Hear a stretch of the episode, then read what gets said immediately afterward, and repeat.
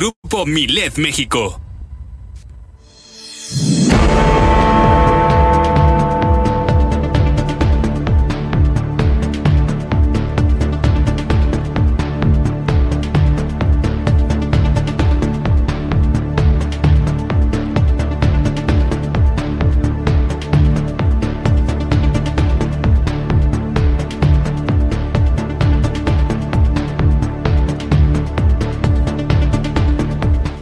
Las noticias locales por Super Estéreo Milede. Acudió puntualmente el gobernador del estado Víctor Castro a la toma de posesión y protesta del nuevo mando de la tercera zona militar.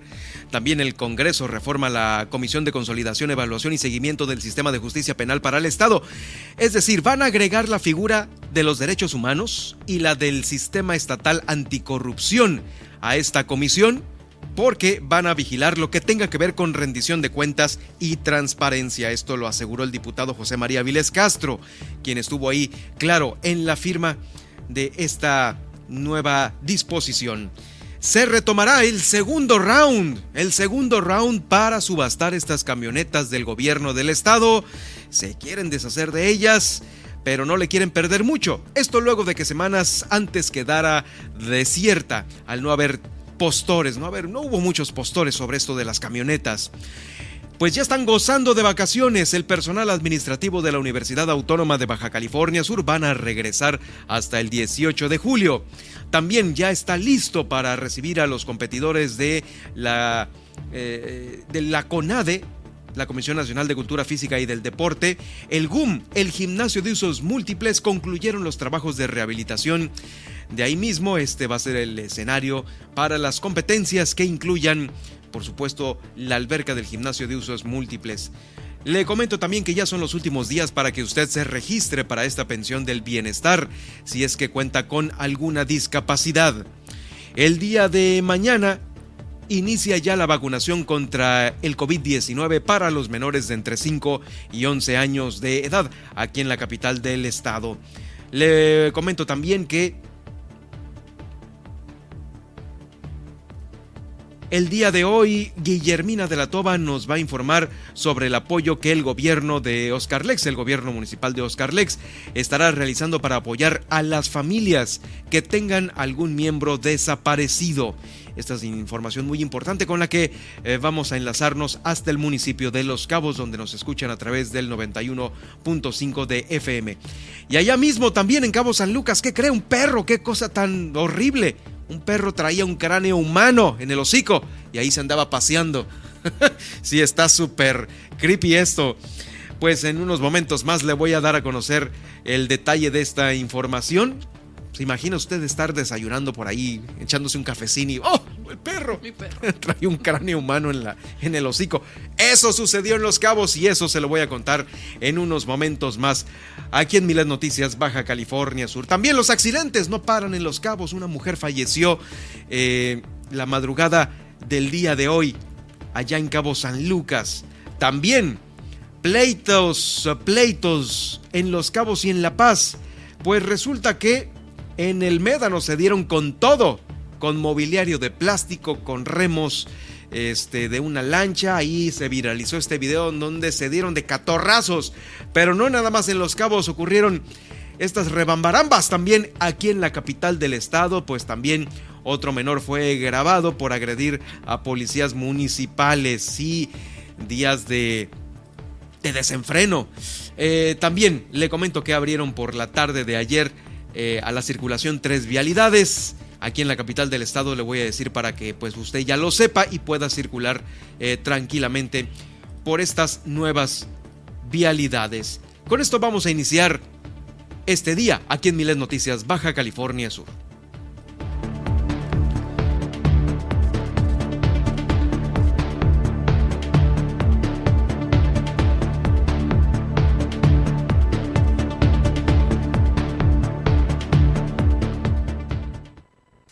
Ahora, Milet Noticias Baja California Sur. La información más importante de las últimas horas. Todas las noticias. Todo el tiempo. Por el 95.1 de FM en La Paz y 91.5 FM en Los Cabos. Con la potencia radial y el respaldo informativo de Grupo Milet México. Conduce Germán Medrano.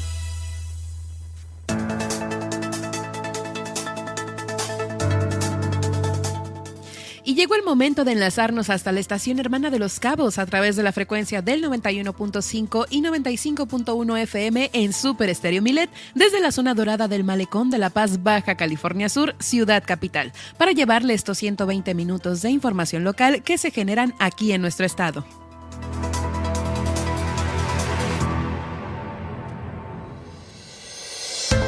Les saludo desde cabina, yo soy Nadia Ojeda y estaré acompañando a Germán Medrano para platicarle qué pasó un día como hoy, el pronóstico del clima, la tendencia en Twitter y los titulares de los principales diarios nacionales e internacionales. Por lo pronto, le invito a que nos siga en Twitter. Estamos como arroba Germán Medrano, en donde estamos realizando esta transmisión en directo, a su vez del Facebook Live, en donde quedará esta emisión y nos podrá encontrar como Germán Medrano Nacionales. Y no se pierda tampoco todo lo que tenemos para ustedes en las plataformas que usted conoce y maneja muy bien. Estamos en Twitter, Facebook, Spotify, iHeartRadio, TuneIn, Seno FM y Alexa. Alexa, sintoniza las noticias con Germán Medrano en iTunes Podcast. A mí me puede encontrar como Nadia Ojeda Locutora en Facebook y en Twitter como arroba guion bajo Nadia OB. Y como cada día no se pierda nuestro divertido morning show pensado especialmente para la generación X, el gallito inglés viene en punto de las 10 de la mañana con los tips de Luis Roberto El Boy y Juan Pablo Torres Don Limón con las canciones que no sabías que querías escuchar. Además, le invitamos a realizar su denuncia ciudadana a lo largo de esta emisión a través de la línea Milet 612-205-7777. Así iniciamos esta emisión de Milet Noticias Baja California Sur con todas las noticias todo el tiempo. Comenzamos.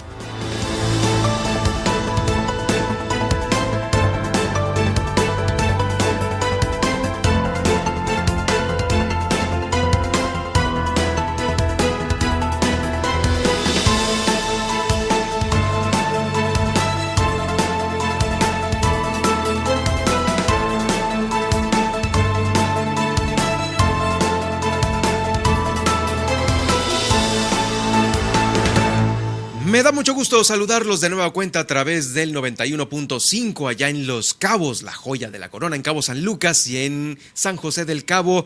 Eh, gracias por estarme eh, estarnos sintonizando aquí en Super Estéreo Miled. Esperemos que se queden durante estos 120 minutos de transmisión.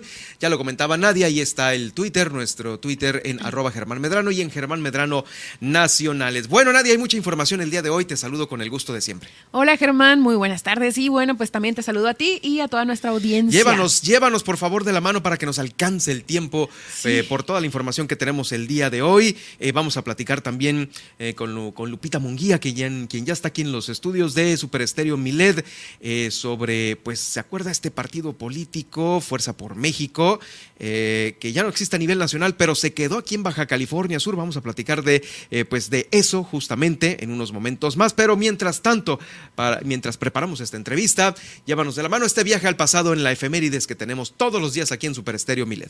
Por supuesto, iniciemos este viaje en el año 1577, que es cuando nace Peter Paul Rubens, un pintor neerlandés barroco de la escuela flamenca y bueno, pues con un estilo exuberante que enfatiza el dinamismo, el color y la sensualidad.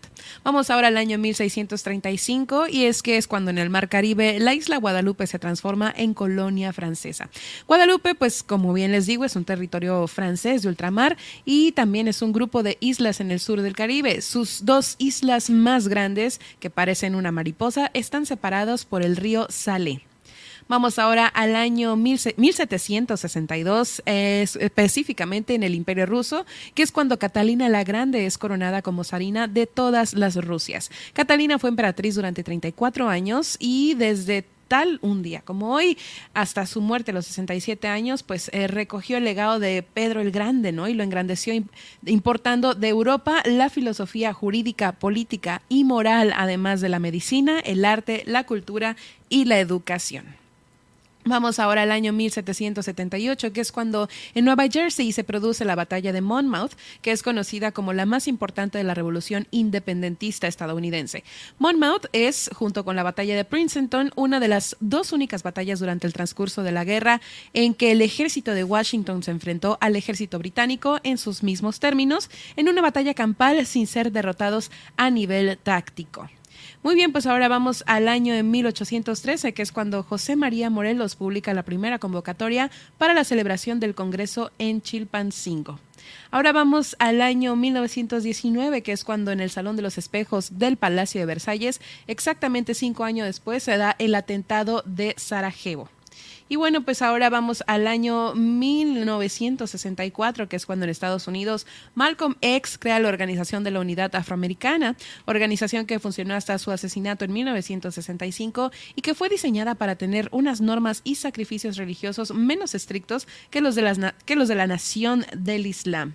Y bueno, pues un día como hoy, también en 1999, se establece en la Constitución el derecho de toda persona a un medio ambiente adecuado para su desarrollo y bienestar, esto en nuestro país.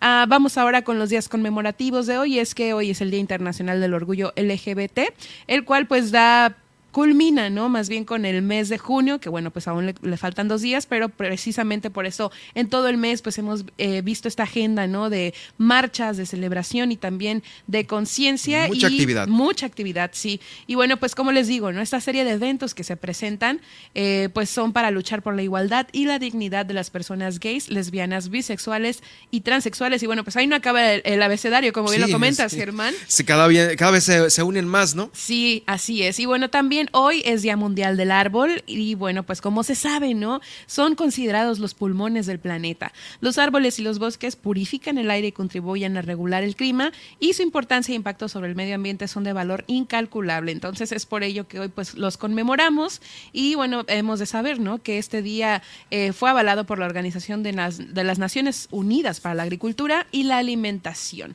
Y bueno, pues aquí culminamos el viaje en el tiempo, espero lo hayan disfrutado y bueno, pues a conmemorar estos dos días que son igual de importantes. Igual de importantes, por supuesto. Gracias, Nadia. En unos momentos más, recuerde que tenemos aquí el resumen de la mañanera, lo que está ahorita sonando en Twitter, la tendencia y, claro, lo que desde muy temprano está dando vueltas a nivel nacional en los principales periódicos nacionales e internacionales. Todo esto lo trae Nadia Ojeda. Bueno, pues eh, muchas felicidades. El día de ayer mm, eh, se me pasó felicitar al señor Miguel Almaraz por su cumpleaños a él y a toda su familia. Desde aquí les mandamos una gran felicitación. Esperamos que eh, la hayan pasado bien y que lo sigan celebrando. ¿Por qué no? ¿Por qué no?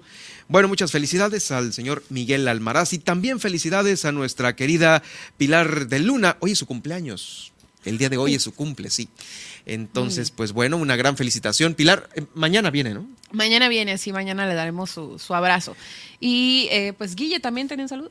Es, ah, ese, ah, justamente, era este era mismo. Era ese mismo, ah, ok, ok. pues ahí está, los eh, cumpleaños del día de hoy. Ya mañana, eh, pues en vivo, en vivo felicitaremos a Pilar de Luna, cumpleaños. Es nuestra psicóloga infantil de cabecera con los temas súper interesantes que cada semana nos trae aquí al estudio de Super Estéreo Milet. Bueno, también eh, una felicitación para el general de división diplomado de Estado Mayor, Inocente Prado López, quien tomó posesión el día de ayer tomó protesta de bandera también, eh, como el eh, nuevo mando a cargo de la tercera zona militar aquí en la ciudad. Estuvo presente el gobernador del estado, como bien le informé puntual ayer en esta misma frecuencia, eh, para pues presenciar esta toma de protesta del comandante de la segunda región militar. Juró bandera al nuevo mando, a este nuevo mando de la Secretaría de la Defensa Nacional, ahí en las instalaciones del tercer batallón de ingenieros de combate. Él sustituye a Joaquín, José Joaquín Jiménez Cueto, quien estuvo al frente de la tercera zona desde diciembre del 2021 se contó con la presencia también del magistrado presidente del Tribunal Superior de Justicia del Estado, Daniel Gallo Rodríguez, y la diputada Gabriela Montoya en representación del Poder Legislativo. Eh, pues ahí estuvo también Milena Quiroga, la alcaldesa de aquí de la capital del Estado. Bueno, ahí está, Enhorabuena por esta eh, toma de posesión y el mejor de los éxitos. Eh, también le quiero informar que en el Congreso del Estado eh, hubo, hubo nota porque se agregaron dos figuras muy importantes, muy importantes a la comisión de consolidación, evaluación y seguimiento del sistema de justicia penal para Baja California Sur. ¿Qué fue lo que se le agregó? Pues nada más y nada menos que la figura del titular de derechos humanos y también la del sistema estatal anticorrupción. ¿Para qué? Para vigilar la parte que, tiene que ver en, esta comisión en la rendición de cuentas y de transparencia. Así nos lo explica de una mejor manera el diputado, el presidente de la Junta de, eh, de Gobierno, es el diputado José María Vilés Castro. Esta comisión de, evaluación seguimiento del nuevo sistema de social para su implementación, que ya va en etapa prácticamente de consolidación. Eh, una vez que se aprueba el Plan Estatal de Desarrollo en el que se establece el, capítulo que tiene que ver precisamente con la cuestión de justicia, era necesario agregar dos figuras a esta comisión, que es el, titular de los derechos humanos y el titular del sistema estatal de anticorrupción, precisamente para vigilar esa parte que tiene que ver con la rendición de cuentas y con la transparencia y además eh, algunas facultades que se le conceden al secretario técnico en el que, como estaba el acuerdo anterior, para cualquier asunto operativo tenía que estar eh, citando a la, a, la, comisión y que no era operativamente viable, ¿no? Entonces se le dan algunas facultades adicionales para que pueda realizar eh, acciones del, del diario acontecer en el propio sistema y eso nos ayuda a que se agilicen mucho los procesos. Bueno, pues ahí está esta, esta, esta información por parte del Poder Legislativo. Vámonos ahora al Poder Ejecutivo, porque ahí no quitan el dedo del renglón para deshacerse de estas camionetas que están ahí en la Plaza de la Reforma. Ahí están estacionadas eh, la secretaria de Finanzas y Administración, Berta Montaño Cota, anunció que se retomará el tema de la subasta de estas camionetas por parte del gobierno del estado después de que fuera declarada desierta eh, hace ya algunos días la primer, pues el primer intento de, subasta de estas camionetas. Eh, solo hubo un postor uno nada más y no alcanzó los mínimos valores que estaban solicitando ahí en el gobierno para lo que el objetivo principal que es vender las camionetas, deshacerse de las camionetas. Se declaró desierta porque empezaron muy bajo las pujas, las propuestas, pues. Entonces, pues tampoco iban a rematarlas, según el gobernador del estado dio a conocer esta información. Eh, así es que la anterior había iniciado el, el 14 de junio y al día siguiente, el 15-16, se dieron los últimos detalles en donde ya se anunció que estaba, quedaba desierta. En el caso de esta segunda subasta, en caso de que no funcione, se buscará algún otro mecanismo para sacar la plantilla vehicular que está ahí estacionada en el gobierno del estado. Y bueno, como son tiempos de la 4T, ¿cuál cree que sea el segundo mecanismo? Una rifita, venderlos en boletos ahí para toda la palomilla. Eh, pues no sabemos, pero pues son las formas y las maneras de la 4T, se quieren deshacer de estas camionetas, a ver qué pasa en este segundo intento.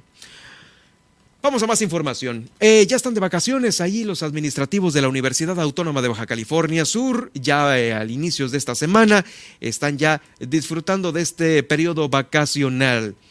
Eh, todas las oficinas administrativas. Son poco más de mil trabajadores los que tendrán este receso. Solo ciertas actividades ya están programadas y van a continuar en su operación durante las tres semanas de descanso, incluyendo el programa de seguridad y vigilancia, protección a áreas comunes, con lo cual se busca garantizar el resguardo y mantenimiento en las instalaciones. Pero bueno, son los administrativos nada más, seguramente también los eh, académicos tendrán su próximo periodo, pero estarán ocupando las eh, diferentes aulas de la universidad, los diferentes edificios.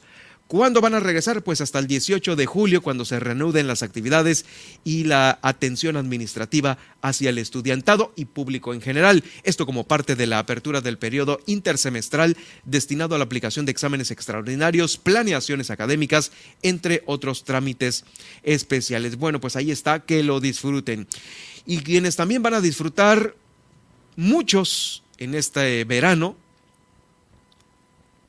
el gimnasio de usos múltiples son los usuarios y también los que van a estar participando en los juegos con ADE, porque ya quedó eh, lista la alberca del gimnasio de usos múltiples allí en el GUM.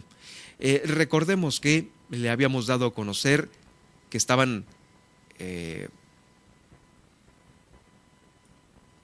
dándole una manita de gato a la alberca porque había unas fisuras que no permitían que se llevaran a cabo las, eh, las competencias ahora con los Juegos Nacionales eh, de la CONADE 2022 y ahora al parecer ya está todo listo. Ya está todo listo. Eh, fíjese que me dan esta información por parte de por parte de la administración de ahí Van a arribar ya los jefes eh, el día de mañana, los jefes delegados, los jefes de misión eh, de todos los estados participantes ahí a la disciplina de eh, clavados. Espera que este recinto albergue 172 elementos, entre ellos deportistas y entrenadores y representantes. ¿Cuándo va a ser? Ya está justa, del 29 de junio al 9 de junio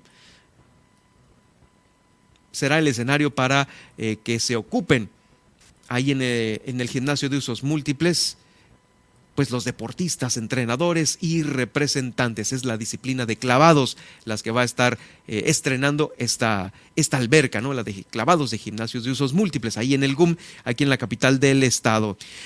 Le colocaron también antiderrapante, le dieron mantenimiento a las escaleras, adquirieron eh, trampolines, también un jacuzzi, dice aquí, entre otros detalles. Bueno, un jacuzzi no es de, detalle menor, ¿no?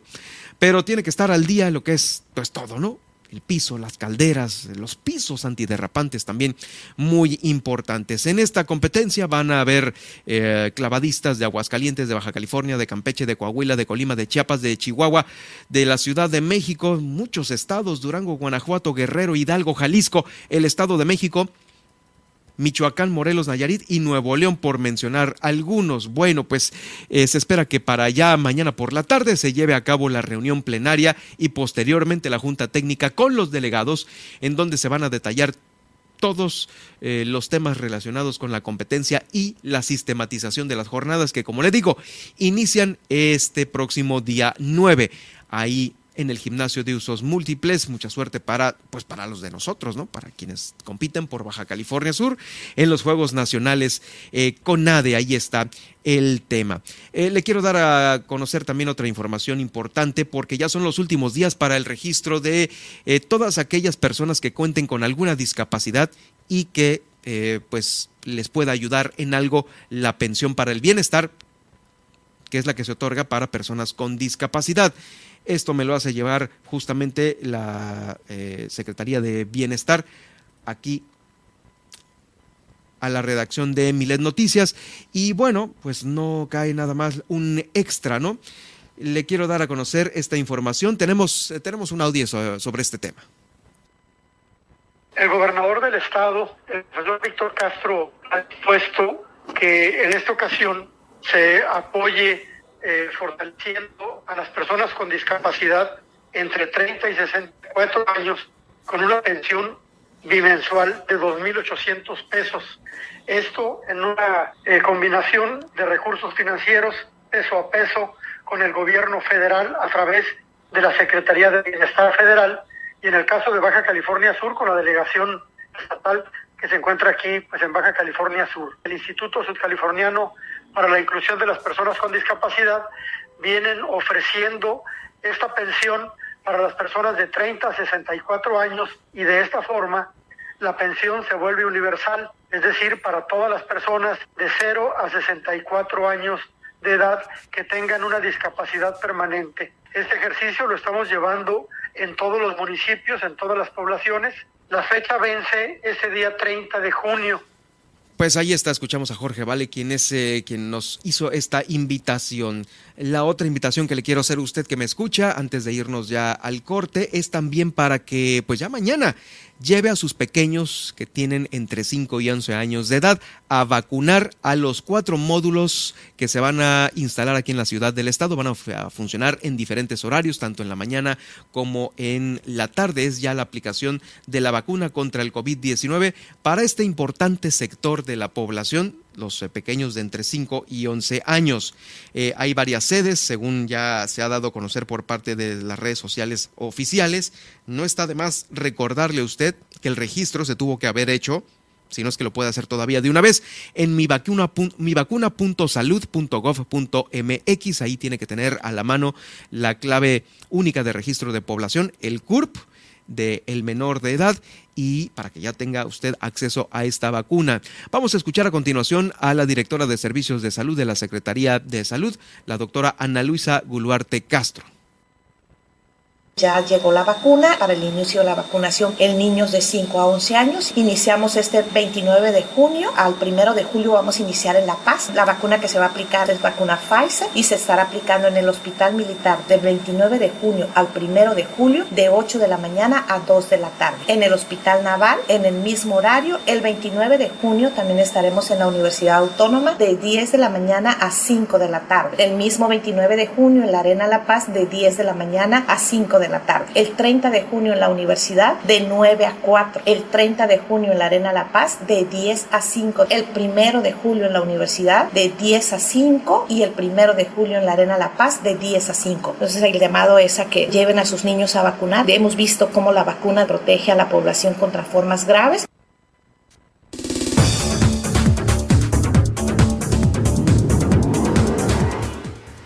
Al regresar, no se pierde el pronóstico del clima en su ciudad y los principales puntos de conectividad aeroportuaria. Además, hoy nos visita Lupita, la licenciada Lupita Munguía, presidente del Comité Estatal de Fuerza por México. Y más adelante le informamos, se registró un accidente vehicular esta madrugada del 28 de junio en el cual pues una mujer falleció debido al percance. Esta y mucha más información al regreso en Milet Noticias Baja California Sur. No se despegue.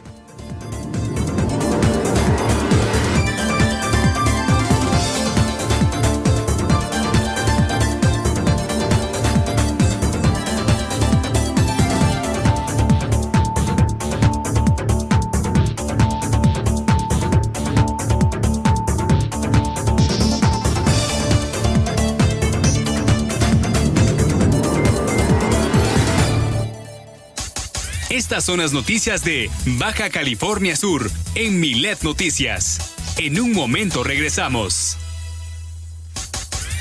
Super Estéreo Milet, La Paz, la radio con poder. Síguenos. ¿Por qué es valioso el protocolo del INE para la atención a víctimas de violencia política contra las mujeres? Se mencionan distintas características de las mujeres que pueden sufrir violencia política en razón de género. Ponen el centro a la víctima y brindarle los primeros auxilios psicológicos.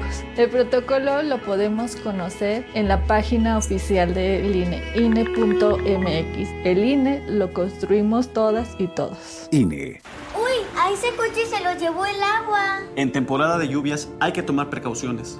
Nunca cruzar la corriente en una inundación. Y prepararse por los deslaves y desbordamientos. Consulta los pronósticos del Servicio Meteorológico Nacional. Ten una mochila de emergencia. Agua potable. Protege tus documentos. Y hazle caso a las alertas de protección civil.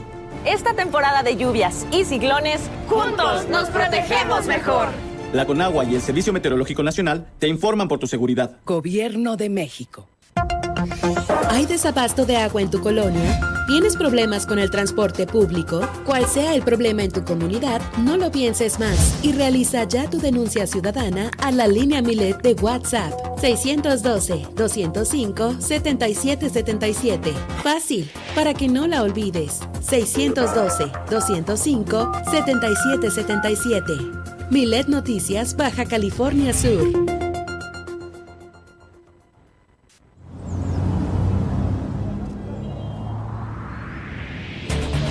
Si en este momento vas manejando por una calle que es de un solo sentido, por favor, pásate al carril derecho si es que llevas una velocidad baja. Pues el carril izquierdo es para una circulación más rápida. Eduquémonos como ciudadanos. Porque en Super Estéreo Milet queremos una mejor ciudad. Cambiemos, cuidemos y mejoremos la paz. Esta es una campaña propia de Grupo Milet en beneficio de Baja California Sur.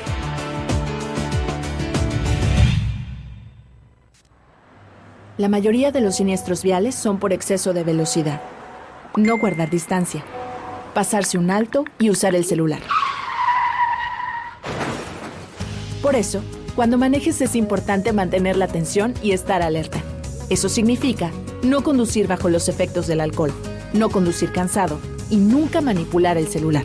Si vas a manejar, Mantén tu atención y no te pases. Gobierno del Estado de Baja California Sur. En el 95.1 FM, Super Estéreo Milet, La Paz. Germán Medrano y todas las noticias de Baja California Sur en un solo espacio. Milet Noticias. Continuamos.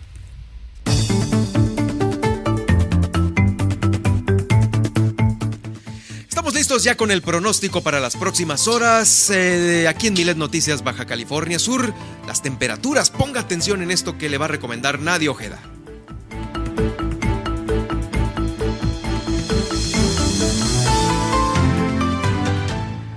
Por supuesto, iniciemos con el pronóstico del clima aquí en la ciudad de La Paz y es que tendremos un cielo mayormente despejado con temperaturas máximas de 36 grados centígrados y mínimas de 24 grados centígrados, así como vientos que llegarán a los 35 kilómetros por hora. Hoy también seguiremos sintiendo ese calor húmedo y sofocante, así que hay que mantenernos bien hidratado y para la mañana de este miércoles iniciaremos la jornada con 26 grados centígrados y cielo despejado. Para el destino turístico de Los Cabos hoy se anticipan cielos con intervalos nubosos durante el día y vientos de hasta 40 kilómetros por hora a lo largo de pues esta jornada estaremos experimentando máximas de 28 grados centígrados y mínimas de 24 grados centígrados. Para la mañana de este miércoles iniciaremos la jornada con 27 grados centígrados y cielo despejado.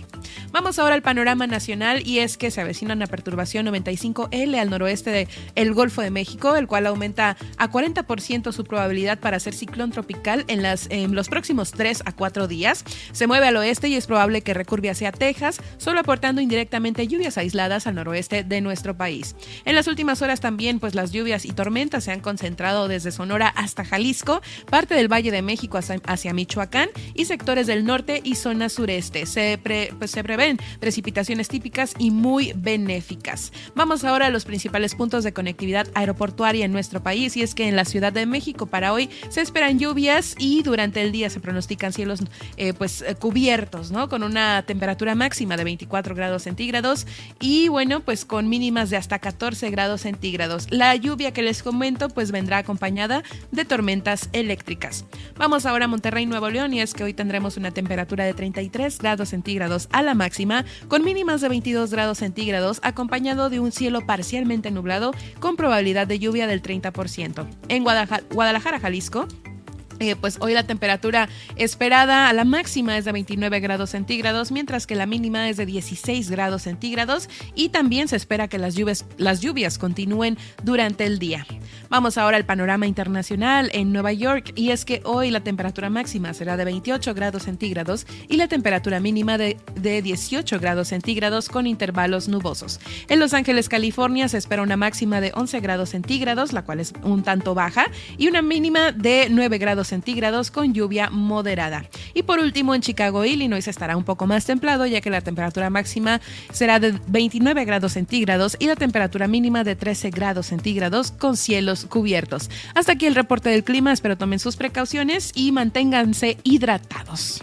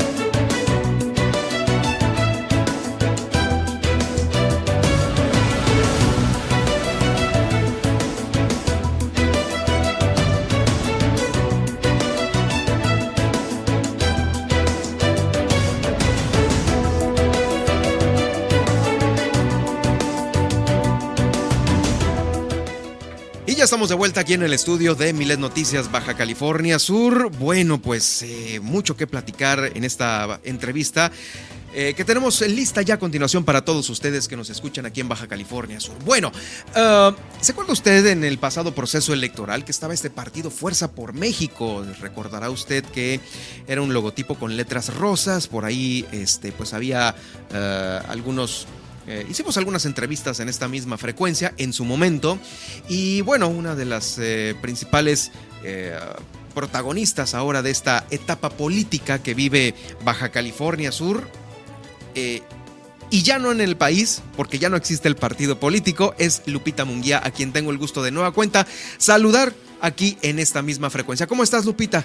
Hola, muy bien, muchas gracias, Germán Medrano amigo de tiempo y que le reconozco el talento y a sus seguidores. Entonces, muy, muy padre, muy contenta de estar aquí contigo. Gracias por la invitación. Oye, Lupita, pues bueno, sí, efectivamente nos conocemos eh, de hace ya algunos años. Hemos estado, pues, eh, pues en varios escenarios, ¿no? Yo en los medios de comunicación y tú en escenarios estuviste al frente del ICONSA, estuviste también en otros proyectos políticos importantes, estuviste en el PRI, pero pues habla eh, esta esta nueva etapa política de Lupita Munguía que pues hay que moverse porque si no uno, como, de, como decían, ¿no?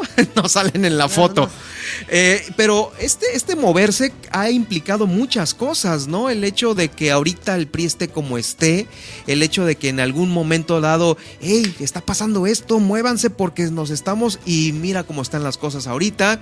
Eh, creo que ahorita la oportunidad que tuvieron varios actores políticos en Fuerza por México, estuvo también ahí esta Elizabeth Guayas, estuviste tú también, eh, o estás más bien, eh, le abona mucho a un cambio que se busca porque a veces pues no hay perfiles que se puedan este, ver y los que están pues huyen y acomodarse a donde están ahorita las fuerzas políticas principales. Es correcto, Germán. Fíjate, debo ser muy puntual. en ¿Qué me mueve a mí a estar en la política? Eh, me mueve mis ideales, eh, lo que yo creo. Y obviamente trabajé durísimo en el PRI, aporté muchísimo, eh, pero no me respetaban, ¿sabes? veía que las ideologías, los programas de acción, las visiones de los dirigentes en el Estado, no había congruencia. Entonces, como que llegó un momento en que dije, no es por aquí.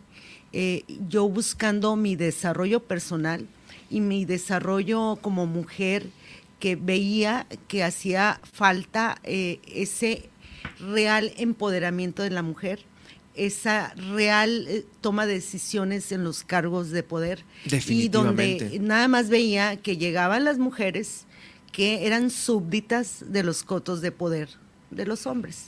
Entonces, a nivel nacional. Y yo creo que eh, ese fenómeno se sigue viviendo hoy en día en todos los partidos políticos. Entonces, por eso es muy importante a mí eh, dejar puntualmente que, me mueve a mí, o sea, que sea una realidad. Eh, que los valores que yo tengo, que mi ética profesional, que mi ética de valores de mujer sean congruentes con lo que un partido político representa. Y efectivamente, Fuerza por México eh, otrora Partido Nacional que se extinguió jurídicamente el 8 de diciembre del 2021, eh, pues eh, realmente tampoco llenó mis expectativas porque vivimos una serie de situaciones con la dirigencia nacional, con el propio dirigente que teníamos aquí en el Estado, tal es así que nos vimos en la necesidad de de denunciarlo por violencia política de género con las, por las mujeres del O sea, venías de un partido en donde pues era el pan de todos los días eso, el PRI, como dices tú, las que no estaban sumadas a, a, los grandes este, dirigentes eh, varones, pues, pues no salían en la foto. y pues mira, ahí está lo que le pasó al PRI, está eh, siendo pues ahora sí que a nivel nacional muy comentado, criticado, ni se diga aquí en Baja California Sur también hemos, muchos compañeros hemos dado a conocer el, pues el, CRI, el PRI aquí está acabadísimo, ¿no? Eh, eh, eso fue lo que sucedió, pero pues eh, vamos, también en otros partidos como este que se extinguió a nivel nacional. A nivel nacional ya no existe Fuerza por México, pero ¿por ¿Por qué sí en Baja California Sur y por qué a lo mejor no como otro con otro nombre? ¿Por qué quedarse con el mismo? Bueno, esto tiene una explicación totalmente eh, legal. el artículo 95, párrafo 5 de la Ley General de Partidos Políticos menciona que eh, ante la pérdida de un partido nacional pero en la entidad federativa de que se trate, en este caso Baja California Sur, se cumple con varios requisitos, ahí te van. Haber registrado por lo más de la mitad de en planillas de ayuntamiento. Nosotros registramos cuatro de cinco. Haber registrado al menos 16 posiciones de diputaciones locales, nosotros registramos 16. Y haber alcanzado más, al menos, el 3% de la votación emitida nosotros alcanzamos el 6.27%. Cumplimos esos requisitos, entonces eh, la ley nos da eh, ese derecho de registrarnos como partido político local, cosa que hicimos en enero y nos otorgaron el registro el 25 de enero con, eh, con eh, vigencia de partido local a partir del primero de febrero de este año, 2022. Oye, Lupita, eh, ¿y no hay ningún otro estado que hizo lo mismo que Baja California Sur? Mira, sí, hubo ocho estados más que lo lograron. Y, y, no me voy a ahondar más porque me falta precisión en el dato, pero tuvieron el mismo problema la dirigencia nacional, la dirigencia nacional. en cada estado por incumplimiento, porque se llevaron toda la prerrogativa que les tocaba a los candidatos locales y a los federales y no entregaron ningún recurso, nos dejaron en estado de defensión. Yo fui candidata a diputada federal y déjame decirte que a puro saliva, a puro caminarle y con lo que yo tuviera en mi bolsillo y que me ayudaban mis amigos, compañeros, con camisetas, con flyers, pude sacar mi campaña adelante. Y yo soy de las que no se raja. Si me comprometí contigo, es hasta el final porque va de, va de por medio mi prestigio y mi palabra. Y, decirte que ese esfuerzo grande que, hice, eh, quedé en tercer lugar en la Diputación Federal del Distrito 02 en el 2021. Ese es el motivo por el cual Fuerza por México continúa en Baja California Sur con este nombre y con el mismo logotipo. Ajá. Sí, porque la misma, ese mismo artículo dice que tendremos que llevar eh, en el inicio del partido el nombre del otrora partido y añadida las siglas Baja California, California Entonces, en este caso, este partido se llama Fuerza por México, Baja California Sur. Oye, Lupita, pero esto no les gustó entonces tampoco en el centro del país, ¿no? Por supuesto que no. ¿Qué, es lo este que eh, argumentaron? Eh, en, qué tantas broncas se han metido aquí? bueno, no broncas, sino litigios. litigios. ¿Qué es lo que quieren en México? Bueno, tomar el control del partido. Eh, Como ya vieron que sí es eh, funcional, pues lo, quieren conservar. Déjame decirte que al día de ayer eh, me fue notificado una multa de 2.700.000 pesos que van directamente a la prerrogativa que vamos a recibir. bueno, que todavía no hemos recibido, pero ya, ya tenemos fechas para descuento. por omisiones graves del otro Partido Nacional porque ellos se encargaron de ese tema, la dirigencia nacional, y que nos heredaron nada más problemas y deudas. Ahora, hay un, hay un escándalo fuerte a nivel nacional porque yo he visto portadas en diarios como Proceso, como La Jornada, de que deben 104 millones de pesos que no comprobaron y qué pasó con Fuerza por México Nacional, etcétera, etcétera.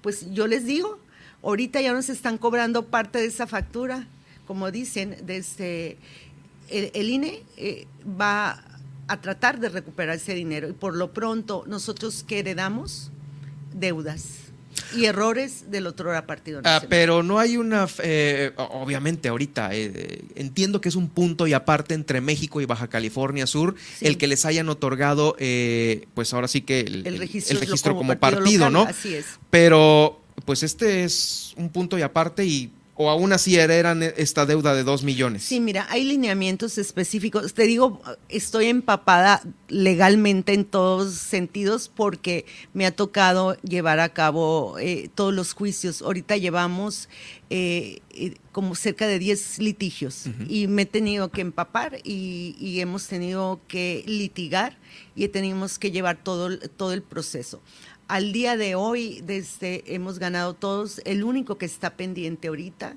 es eh, el que nos impugnó el regidor de Los Cabos por Fuerza por México, que es, es un alfil, un títere de Pedro Aces Barba, el líder nacional de CATEM.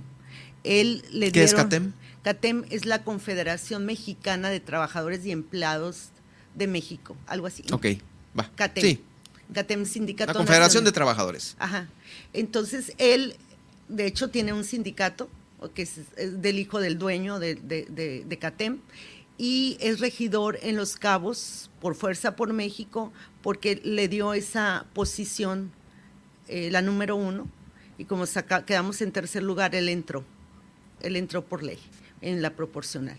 Entonces, eh, él de alguna manera, eh, quedando bien con su líder nacional que quiere recuperar a como de lugar el partido, eh, está haciendo impugnaciones. Ya llevamos cinco por parte de él, cinco impugnaciones, cuatro ganadas aquí y vueltas a ganar en Guadalajara. Son ocho. Y esta última la perdimos aquí, pero, o sea, la verdad, el tribunal, no sé qué le pasó, eh, eh, creemos que es una sentencia mal dictada, con muchas violaciones a artículos constitucionales. El principal es que ninguna autoridad mm. se puede meter en, asuntos internos de un partido político. Lo dice el 41 constitucional. Y de ahí viene una otra serie de violaciones a otros artículos, de la Ley General de Partidos Políticos, etcétera, etcétera. Entonces, ahorita precisamente esa impugnación eh, que no nos pareció, la dictó el 7 de junio aquí el tribunal a favor de este señor, de Lince Rodríguez, regidor de Los Cabos, y impugnamos, a los tres días impugnamos eh, con todos nuestros agravios, qué nos parecía y qué es lo que se estaba violando.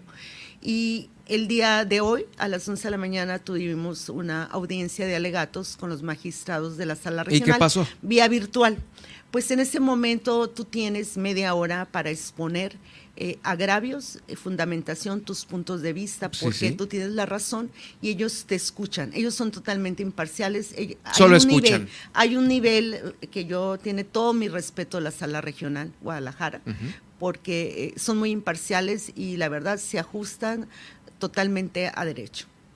Entonces, eso está por resolverse, creo que en, unos días. Respecto a lo que escucharon hoy, está por resolverse entonces en los próximos días. Bueno, pues ahí te vamos a encargar a ver en qué ah, quedó todo esto, ¿no? Oye, pero no nada más es el tema del nombre del partido y estos cuates que se lo quieren quedar, pues obviamente. Eh, y te voy a decir una cosa, ¿qué implica? Pudieran decir, porque no es dinero, ya viste que estamos. Sí, porque digo, bueno, que vale la pena tanto desmadre para que estén así. Eh. Muchos han dicho, en redes sociales me han insultado mucho y me han denostado, obviamente, de aquella parte. y, de alguna manera soy una mujer que se ha forjado en, precisamente en la adversidad y que sé muy bien quién soy y sé muy bien mis ideales y qué es lo que queremos lograr. Este partido es el partido fuerte de las mujeres. Este es el partido de la igualdad. Eh, necesitamos crear conciencia desde los niños jóvenes y hasta en los hombres que no entienden que los hombres y las mujeres somos iguales. Tenemos los mismos derechos ante la ley y, tenemos, y es necesaria la visión de la mujer en la toma de decisiones en política, porque está visto que mucho tiempo han gobernado los hombres y ha faltado esa visión de la mujer, ese empoderamiento de la mujer, esa tenacidad y, qué decirte, eh, que estadísticamente está comprobado que las más leales y las más honestas, pues, o sea, se carga la mano con las mujeres. Oye, Lupita, pero también has vivido algunos otros temas de este mm, de violencia de género, también muy, muy, muy lamentables y desagradables. Totalmente. Mira, eh, hay muchos casos de violencia contra la mujer y de violencia política también. Eh, yo cuando me vi en esta situación, Germán, eh, de amenazas, de, estar ahí continuamente hasta que me cansara con impugnaciones. También pagaron medios de comunicación, obviamente eso llevaba un cheque de por medio, con nombre y apellido, pero no me voy a meter ahí. El tema es que se metieron con la integridad y la dignidad de mi persona. Fueron totalmente eh, imparciales, se fueron al tema del color de mi pelo, de mi incompetencia, cuando que a mí que por favor que me revisen en Licón Sadik números dejé el estándar muy alto. Sí, definitivamente. En la delegación este, logré eh, muchas cosas y en las encomiendas que he tenido en la política siempre he dado buenos resultados. De mí no me pueden decir que soy corrupta, que soy floja, que no sé. Eh, soy una persona... O sea, te inventaron todo un esquema para desacreditar este... Y, ahorita que mencionas, eh, fueron dos periodistas y, el propio dirigente del partido, Roberto Chávez, y yo no tengo empacho en decir los nombres, porque ellos han tenido el empacho de ensuciar mi nombre en redes sociales, pero pues yo no me dejo, soy una mujer eh, que está acostumbrada a la adversidad y que soy defensora, no soy pleitista, soy defensora de los derechos de la mujer.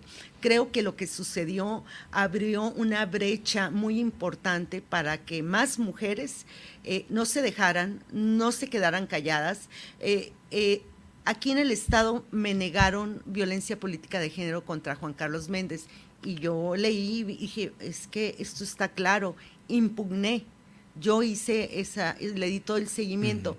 Eh, ante sala regional y en sala regional dijeron, tiene razón, sí hay violencia política de género. Juan Carlos Méndez se inconformó y apeló a la sala superior, nada más hay tres instancias, la superior es la última, y el 10 de junio le dijeron que era improcedente se queda con la sanción de violencia política de género, se va a un registro nacional de hombres violentadores sí, de es el, registro etcétera, nacional. etcétera. Con Lucio Chavira, Espinosa Chavira, sucedió lo mismo. De los mismos comentarios que puso eh, Juan Carlos Méndez en su, en su columna, él se subió y empezó a decir cosas igual de, eh, de este, sobre todo indignantes para una mujer. Un periodista y no me vas a dejar mentir, Germán. Hay mil palabras para poner ejemplos y decir y sinónimos, porque utilizas los peores para ensuciar el nombre de una mujer. En eso yo no estoy de acuerdo. El artículo sexto y séptimo constitucional defiende la libertad de expresión, pero esos dos tienen una limitante, la dignidad y la moral de las personas, y ellos traspasaron esa, ese límite. En el caso de Lucio Chavira, dos veces sentenciado aquí en el Estado por violencia política de género, creo que volvió a impugnar y eso está ahí caminando. Y Roberto lo mismo te oigo y te escucho dar tus argumentos en donde pues estás bien curtida en, estudiar chorro de leyes y de artículos aquí en esta entrevista, tanto para conservar el nombre del partido como para también este tipo de, situaciones que eh, pues eh, traspasaron el tema de género. Eh, veo que sí has estado trabajando muchísimo en todo este articulado que ya lo traes, pero sin manejado de muy bien. ¿Qué va a pasar entonces ahora ya casi para cerrar? tengo el tiempo encima, Lupita, con el partido eh, ¿qué es lo que se pretende una vez que ya se libren todas estas eh, eh, etapas jurídicas que se tienen ahorita con, pues la última es esta con la del, la del regidor y la multa, ¿no? sí, bueno, la, del, la multa voy a dejar claro que no tuvimos oportunidad de defender el punto, porque todas las, las notificaciones fueron hechas a México, al otro Partido Nacional, y este fue omiso y obviamente creo yo que ya sabían que ellos no les iba a tocar un peso, no les iba a tocar pagar un solo peso de la multa y obviamente cayó aquí en el Estado y obviamente vamos a tener que cargar porque ya no podemos impugnar. Y es una sentencia firme ejecutoria, eh, ya que causó ejecutoria por la sala superior. Entonces, ni modo que hacer, hay que cargar con esa multa y, comentarte, eh, sí, para que sobre todo que lo escuche la diputada Marbella González y el, y el regidor eh, Lince Rodríguez, que si están esperando eh, apropiarse del partido por el dinero que se va a generar, les digo que lo van a tener que hacer de su propia bolsa porque dinero no hay, por la multa de sus líderes nacionales que todavía les sirven. En ese caso, decirte que sigue para Fuerza por México. Obviamente estamos esperando la sentencia que va a delimitar ya claramente qué es lo que sigue, eh, porque déjame comentarte, ¿qué pidió Lince en esa, en esa impugnación y se la dio al tribunal de aquí, que el padrón de 2.690 personas que se conformaron en una asamblea nacional el 19 de enero del, 2000, del 2020 para que esa asamblea sumara militantes o afiliados al otro, a la conformación del otro Partido Nacional, pero que aquí en el Estado no llegaron a la, a la cifra, que son 3.000 afiliados que marca la ley que debes de tener para ser, eh, para constituirte como eh, estatalmente, como partido, no lo lograron. Toda esa gente fue aglutinada por medio del CATEM, del sindicato. Fue acarreado, se les pagó 200 pesos a cada uno y a cada líder que, que sumaba 30 y que subían el camión 100 pesos por cabeza. O sea, si tú sumabas 30 personas con credencial de lector para que pasara, eh, el líder se llevaba 3 mil pesos. Hubo gente de, la, de, CATEM regional de Baja Norte, Baja Sur y Sonora, eh, un tal mercado que vino aquí a operar y opera. ¿Y quiénes operaron? Pues la diputada Marbella González, en su momento eh, pues era una ciudadana más, pero con nexos con el CATEM, líder el Ince Rodríguez, desde, y en ese momento lo lideraba, en ese momento CATEM, eh, el, diputado Héctor Ortega Pillado. Y al final del día, así se conformó ese padrón. Ahora, ¿por qué te hago este recuento? Porque Lince quiere que todos los órganos sean validados por ese padrón y que sea elección abierta y secreta, cuando nuestros estatutos no dicen eso y obviamente se tiene que hacer lo que los estatutos dicen y que cumplir con la normativa de la, de la ley. Entonces, ahí hay una incongruencia muy grande en esa sentencia que es la que estamos impugnando. Es la que se está impugnando. Pues ahí está. Eh, pues vamos a ver en cuánto tiempo dan una respuesta contundente eh, a esto. Pues nos dijeron que ya estaba la propuesta, obviamente no te dicen cuando la sueltan, ajá, cómo va. Ajá, pero que estuviéramos pendientes. Eso es, y eso yo estimo que puede ser esta semana. Nosotros también vamos a estar pendientes sobre esta situación, pues para ver este cómo van a estar eh, próximamente los tiempos políticos aquí en Baja California Sur. Ya sabes que aquí nosotros en el estado nos eh, también tenemos una política muy especial de, de cosernos aparte. Te agradezco mucho el haber estado con, en el ah. estudio aquí con nosotros, Lupita, platicándonos este estatus, ¿no? De este partido para que darle seguimiento. Próximamente nos traerás eh, noticias para ver en qué quedó todo. Muchas gracias, Lupita. Muchas gracias, Germán. Un saludo a todo el auditorio y decirles a todos aquellos que se afiliaron en esa asamblea eh, estatal en, en Los Cabos, el día 19 de enero. Estamos de puertas abiertas. Hasta el día de hoy no se ha manifestado ninguno. Constantemente cuando yo tengo entrevistas les digo, búsquenme, me interesa platicar con ellos. ¿Alguna eh, cuenta de Twitter, Facebook para que te ubiquen? En Facebook me encuentran y por Messenger mándenme eh, un mensaje y yo inmediatamente lo voy a contestar.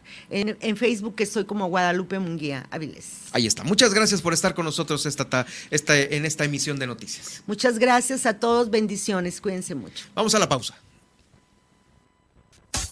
Estas son las noticias de Baja California Sur en Milet Noticias. En un momento regresamos. Super Estéreo Milet La Paz, una emisora de grupo Milet México. El golpear a una mascota sin motivo alguno, tenerla encadenada, sin una sombra, en el rayo del sol, con una mala alimentación, entre muchas otras cosas, es objeto de denuncia ante la justicia cívica. Puedes hacerla directamente al número de emergencias 911 donde será canalizada al área de prevención del delito, PREDEL, y ahí se le generará un citatorio a la persona presuntamente responsable de los hechos para que acuda a una audiencia ante el juez cívico. Este determinará si se trata de maltrato animal y definirá acordando la falta administrativa correspondiente o sanción que podría imponérsele como arresto, multa, trabajo comunitario o terapia para sensibilizarse con el trato de las mascotas. Porque en Super Estéreo Milet queremos una mejor ciudad. Cambiemos, cuidemos y mejoremos nuestra ciudad. Esta es una campaña propia de Grupo Milet en beneficio de Baja California Sur.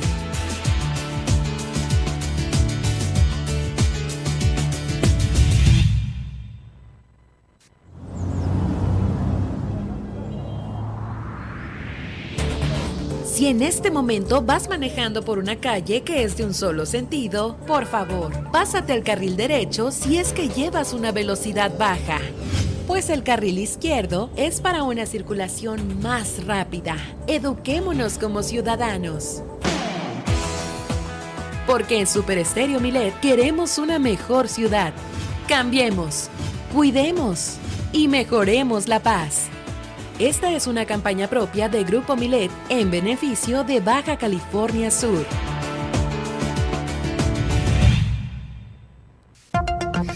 ¿Hay desabasto de agua en tu colonia? ¿Tienes problemas con el transporte público? Cual sea el problema en tu comunidad, no lo pienses más y realiza ya tu denuncia ciudadana a la línea Milet de WhatsApp 612-205-7777.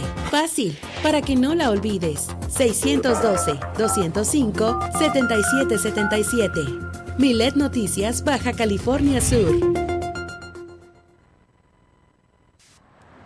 La mayoría de los siniestros viales son por exceso de velocidad. No guardar distancia.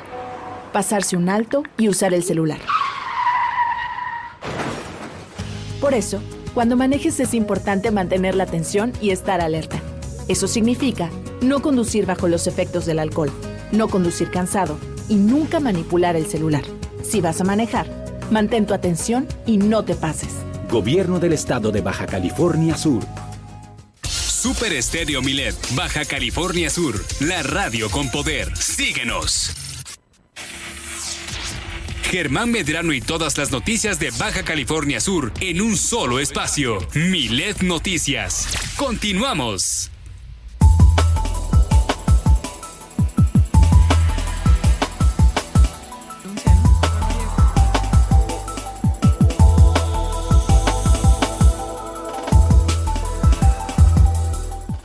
Hay tema, hay tema porque hoy en la mañana se hablaron de muchos, de muchos puntos ahí en la mañanera. Nadia Ojeda tiene el resumen completito de lo que sucedió hoy ahí en Palacio de Gobierno y también la tendencia en Twitter, lo que ahorita está dando vueltas en esta gran red de la información. Así es, iniciemos con el resumen de hoy. Es que como cada semana sabemos que en la conferencia matutina del presidente Andrés Manuel López Obrador, pues se platica, ¿no? Sobre diversos temas y entre ellos el primero fue esta, pues, noticia eh, desgarradora, ¿no? De, que pues confirmaron 22 mexicanos en un tráiler de migrantes, eh, pues ellos estaban muertos. El presidente pues lamentó el hallazgo, ¿no? De este tráiler, eh, pues reveló que el número de víctimas aumentó a 50 y que entre ellos se encontraban 22 mexicanos. Además, se encontraban 7 guatemaltecos y 2 hondureños y 19 permanecen sin identificar su nacionalidad. Aseguró que pues México participa en las investigaciones y más adelante les traigo la nota sobre pues este lamentable suceso. En otros temas, el presidente también indica que la quinta ola crece y es que, bueno, esto lo indicó precisamente el subsecretario de Salud, Hugo López Gatel, quien reconoció que la pandemia se encuentra en ascenso en México, aunque minimizó que en hospitalizaciones generales el alza es de 4 a 6%, mientras que en camas con ventiladores pasó de 1 a 2%. En tanto a las muertes, el funcionario eh, mencionó que pasó de 5 a 7 fallecimientos diarios por COVID-19 en todo el país. Además, en otros temas, eh, pues el mandatario aseguró que pese a la oposición, se contratará a médicos en Cuba, Francia o Estados Unidos, ¿no? Donde haya disponibles, pues esto para fortalecer el sistema de salud mexicano y que todos, hasta los rincones más apartados, cuenten con un servicio de calidad y especializado. Además, en otros temas, el presidente reveló que se reunirá el próximo 12 de junio, perdón, de julio con Joe Biden, que eh, pues el tema migratorio es central y la cooperación pues para enfrentar el problema inflacionario para ayudarse mutuamente en ambas naciones. Considera que el presidente de Estados Unidos es buena, es buena gente, es una persona humana y no es un conservador despiadado, pero eso eh, por eso insiste, perdón, por eso insistirá en el tema de ampliación de visas de trabajo para migrantes. Y por último, también el mandatario aseguró que en la construcción del tren Maya todos están ayudando, menos los mosquitos de la oposición en el tramo 5, pero la gente no quiere que ese grupo siga destruyendo, pero están a favor de la obra del gobierno. También señaló que están por resolverse los amparos porque no tienen razón de ser, no deben de tardar porque quieren parar la obra con propósito político. Ahora vamos a las tendencias de Twitter y es que hace unos momentos trascendió que Ghislaine Maxwell es sentenciada a 20 años en prisión.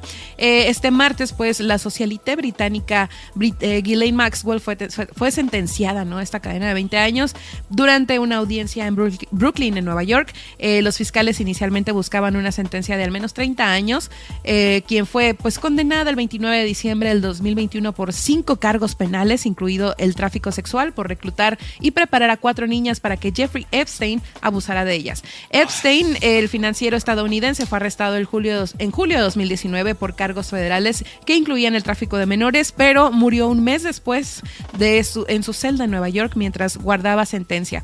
Eh, esta, si, si usted quiere saber más sobre este caso o esta situación, puede ver el documental que se realizó en Netflix, se llama Filthy Rich, y bueno, pues ahí se explica toda esta red de trata, ¿no? De jovencitas que se dio pues en las altas esferas de los Estados Unidos y que incluyen a personalidades pues bastante famosas famosas, ¿no? Que viajaban en el Lolita Express de este empresario a las, no recuerdo qué islas eran, pero el, Lolita Express, así es. Y bueno, en otros temas también hoy trascendió eh, Puebla es, tendencia, ya que pues se presentó una balacera en el centro de vacunación para menores y lo cual pues eh, dejó cuatro heridos. exactamente, cuatro heridos y este ahí en la fila, ¿no? En la mera fila para vacunar a los menores. A los menores, ¿no? A niños y niñas. Esto pues se dio en la colonia Francisco y Madero, norte de Puebla. Y bueno, pues este ahí les tendremos más información eh, adelante, ¿no? En otros temas es tendencia el hashtag ovni porque anoche eh, pues se, se viralizó un video un video de, pues que casualmente hubo avistamientos perdón de los objetos voladores no identificados en Baja California específicamente en Tijuana. Y bueno sí se pueden ver eh, pues alrededor de seis eh, puntos de luz en el cielo y, pues la gente compartió. se, puso como loca la gente sí claro los ovnis. y lo relacionaron con esta señora que se hizo famosa no Mafe Walker por hablar el idioma Ah. marciano. No, Nadia, en dónde te estás informando? En Twitter. en Twitter. La gente de Twitter se vuelve loca de repente. Y por último, la palabra Dinamarca es tendencia por quienes aseguran que el presidente Andrés Manuel López Obrador se, se contradijo en esta mañanera al decir que antes de que termine su mandato habrá un sistema de salud de primer orden, puesto que se suponía que ya se tenía un buen sistema, como ella lo había dicho. Eh, eh, se contradijo. Bueno, pues ya va varias contradicciones. Nada más es cuestión de ver a lo largo de tres cualquier capítulo de los de Loret y ahí están señalados, señaladísimos eh, y justificadísimos, ¿no? Bueno, pues muchas gracias Nadia. Mira de de los ovnis de Tijuana te voy a traer a la cruda realidad de Baja California Sur pues unos perros traían un cráneo humano. Eso también está bien perturbador, está como muy de serie de crimen, ¿no? O sea. Pero es como una serie de esas de, humor negro. Ajá, de humor negro, sí, ¿no? De que el intro es de que te presentan el caso y de repente se aparece tu en tu casa eh, un perro de la calle con un cráneo en el hocico. o sea, ¿qué onda, no? Eh, bueno, y, y, exactamente, esto fue, sucedió ayer a la misma hora del ovni. Ah. no fue de, los, de las tendencia el luces perro. esas. No, el perro no fue tendencia, no tuvo tanta suerte como los ovnis allá en Tijuana. Sí, fue a las 8 de la noche del día de ayer cuando se reportaron este, este hallazgo de restos humanos en la colonia Las Palmas, allí en Cabo San Lucas, luego de que pues varios vecinos descubrieron que los perros traían un cráneo ahí. eh, que, que alertó muchísimo, tan- primero a los vecinos, obvia, por obvias razones, este, y luego las autoridades. Según los primeros informes indican que los hechos se dieron en la calle Palma Canarias y Palma Senegal, siendo que muchos vecinos observaron eh, después de ¿qué es eso que traen ahí? ¿Qué es eso?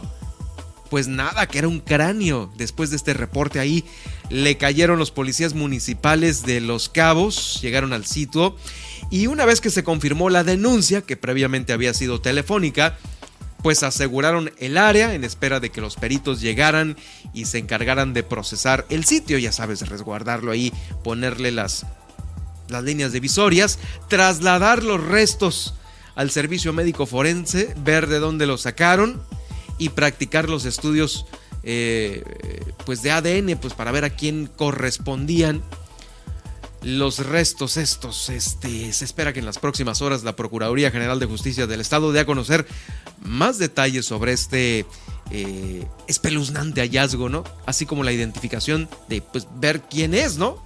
A qué persona pertenecían estos, estos restos desconocidos hasta este momento, sí, pero qué, qué cosa, qué susto, ¿no? Qué cosa tan escalofriante.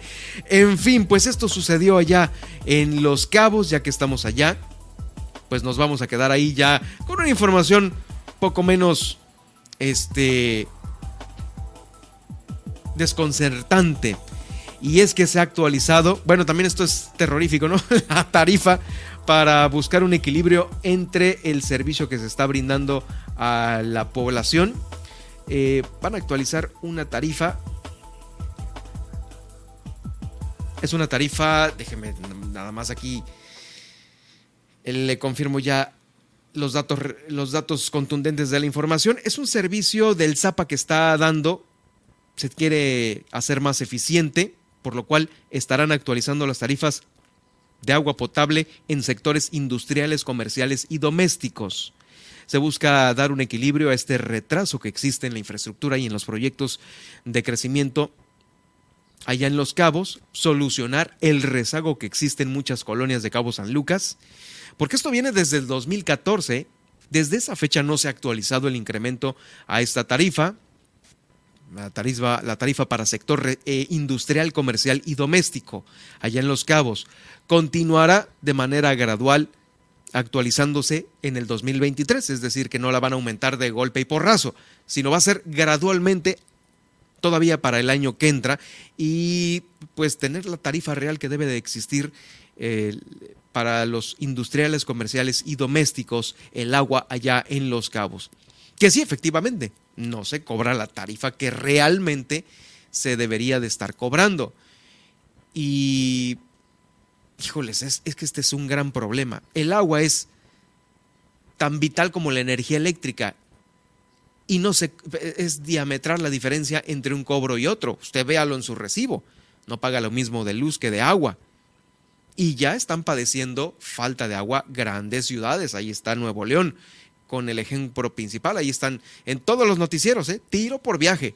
Nota de Nuevo León que no tienen agua, ahí están en las redes sociales, los memes, todo esto. Este, no, no queremos entender que es un, un insumo súper importante y básico. El director de comercialización del ZAP allá en Los Cabos, Noé Pinto Vázquez, explicó que la ley de aguas para Baja California Sur señala la última actualización tarifaria anual al 5% desde el 2014 y esto pues eh, no ha sido actualizado desde esa fecha. Mire, como ejemplo a esta actualización de tarifa, dio a conocer que un usuario doméstico está pagando 35 pesos con 78 centavos de 0 a 5 metros cúbicos. Con el ajuste a la tarifa estaría pagando de los 35 pesos 48 pesos con 92 centavos. Ahí está. El incremento en las tarifas para los sectores industriales, el que le di ahorita es el doméstico. pero para los sectores industriales comerciales eh, se van a aplicar también descuentos para personas con discapacidad, adultos mayores y usuarios morosos. Eh, vamos a escuchar a continuación justamente al director de comercialización del ZAPA allá en Los Cabos, Noé Pinto Vázquez. La ley de aguas de Baja California Sur eh, nos dice que debemos, y es obligación de, aquí del organismo, de los organismos operadores de, agua potable, de hacer la actualización tarifaria eh, al 5% anual cada vez que el INPC, el Índice Nacional del Precio del Consumidor, toque los 5%, eh, tenemos que hacer una actualización automática, lo marca así la ley. Se pretende aumentar en un 36.73%. Eh, si tomamos en cuenta que son 8 años en los que el INPC ha tocado el 5%, pues sí hablamos de más de 40%, sin embargo el estudio tarifario nos llevó a ese 36.73% de aumento, el cual no se va a hacer de un solo movimiento, simplemente va a ser paulatino mes tras mes al 2.5% mensual durante 13 meses y un último mes de 1.73%. Eh, la idea es que a partir de julio es cuando se empieza a dar la primera actualización. Tengan un poco de paciencia en el sentido de mientras se da esta actualización, eh, sabemos que va a haber eh, un poquito de, de, incertidumbre en cuanto a por qué les está llegando a lo mejor esos pesitos extras pero todo va a ser para bien de, la comunidad y todo para mejorar nuestro sistema. Pues ahí está esta importante información eh, de, que se genera ahí en el Zapa de los Cabos para quienes nos escuchan a través del 91.5 de FM allá en Cabo San Lucas y en San José del Cabo. Pero nos quedamos allá, ¿eh? allá en los Cabos porque hay información importante respecto a las familias de personas desaparecidas. Eh, quiero comentarle que pues eh, hay muchas familias que están esperando encontrar a sus familiares. Eh, por darle un ejemplo, eh, lo hemos dado aquí en el noticiero ya en varias ocasiones. Eh, fíjese que ya van nueve meses de la desaparición de José de Jesús Alonso Villegas, nueve meses. Es uno de tantos desaparecidos que continúan pues sin localizarlos. Desde el 30 de septiembre del 2021 se denunció ante la Fiscalía Especializada de Investigación y Persecución de los Delitos de Desaparición Forzada de Personas eh, cometida por particulares y delitos vinculados a la paz. Ya nueve años, imagínese usted perdón, nueve meses de la desaparición de por lo menos una persona, pero hay otros que tienen desaparecidos años, muchísimos años. Este es solamente un ejemplo, el de José de Jesús Alonso Villegas. Eh, las autoridades, las autoridades, híjoles, pues eh, ya lo vimos, a veces eh, trabajan más los colectivos de búsqueda. Pero déjeme decirle que a continuación, sobre este comentario que se lo hemos dado en reiteradas ocasiones aquí en el noticiero, van a ponerse manos a la obra allá en Los Cabos porque las autoridades municipales van a apoyar a las familias de personas desaparecidas, lo cual pues es, si no una solución eh, completa, sí es un apoyo importante. Y sobre este tema, Guillermina de la Toba, con quien hago contacto en este momento allá en Los Cabos, nos explica de qué se trata este apoyo municipal para las familias de personas desaparecidas. Adelante, Guille, con tu reporte. ¿Qué tal, Germán? Muy buenas tardes. Efectivamente, en una reunión que sostuvieron líderes de estas agrupaciones que se dedican a, pues, a buscar a sus familiares con reportes desaparecidos, eh, pues solicitaron eh, al presidente municipal el apoyo para las familias, hablando en materia de ayuda psicológica, también pues en algunas familias la ayuda económica, aunado pues al apoyo que ya tienen, eh, como sabemos, los domingos cuando las familias se abocan a realizar estos recorridos, pues ellos van acompañados de elementos de seguridad pública y en ese sentido fue que se dio esta reunión. Eh, Rosy, la líder de uno de los grupos, señaló que bueno, pues es la primera vez que eh, las autoridades eh, reciben a estas agrupaciones y que se han comprometido obviamente pues a apoyarlos, sobre todo en estas propuestas que en esta reunión se realizaron. Un diálogo muy abierto de parte de las autoridades.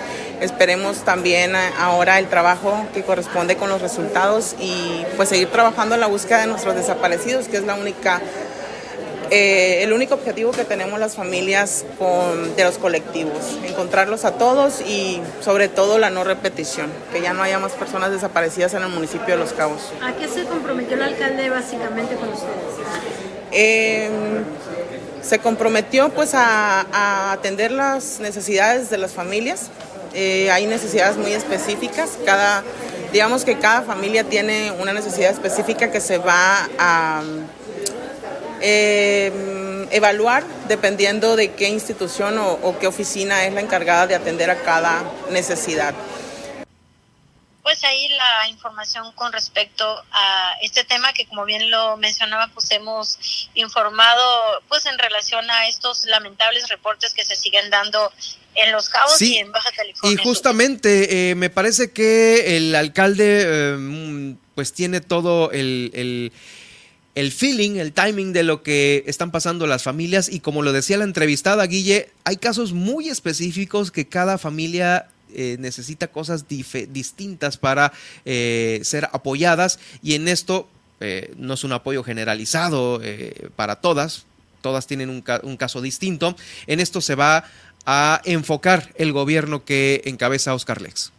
Así es, Germán, y es que entendiendo la situación, pues obviamente se va mermando el tema, sobre todo económico, porque hay muchas familias, lo comentaban, hay ya personas de la tercera edad, señoras que pues se han sumado a estos grupos, pues eh, con la finalidad de encontrar a sus hijos familiares que están desaparecidos. Así es, bueno, pues eh, esperemos que pronto tengan mejores noticias. Hubo también cambio ahí en el agua potable de Cabo San Lucas, Guille. Así es, Germán. Justamente esta mañana tomó protesta Carlos Nájera como gerente de, de en Cabo San Lucas. Él estaba en la dirección, la Secretaría General de eh, la delegación de Cabo San Lucas y bueno pues estos cambios dijo el alcalde que responden precisamente pues a las solicitudes a las peticiones que la propia ciudadanía ha depositado los buzones que se han colocado en el Ayuntamiento de Los Cabos, en las diferentes delegaciones, precisamente en el tema del servicio y en esta ocasión, eh, pues menciona el alcalde que se dio en, en el agua potable y que bueno, pues son cambios, dice, que se requieren a petición de la misma ciudadanía. No, él era eh, jefe de departamento del alumbrado público en Cabo San Lucas, hoy lo nombramos coordinador de servicio público en todo Cabo San Lucas y eso nos va a permitir eficientar mejor el servicio, darle más dinamismo a las áreas, importante, no es que estén haciendo mal el trabajo, pero lo pueden hacer mucho mejor. ¿Agua potable, presidente? En agua potable era importantísimo eh, darle ese dinamismo también que trae eh, eh, Carlos Nájera y él estaba muy bien aquí en la Secretaría General, sin embargo le pedimos que nos apoyaran en ONZAPA porque necesitamos eficientar el servicio con lo que se tiene, más allá de, de, poner pretexto que hasta que esté la desaladora va a haber agua. Nosotros tenemos que resolverlo de ya y lo podemos hacer con lo que se tiene, solamente eficientando el servicio y, trabajando con transparencia. Y en más información comentarles que, bueno, pues buscando eh, gestionar apoyos en, en, el tema, eh, por así llamarlo, de la iniciativa privada, hablando de comercios, tiendas, hoteles y demás.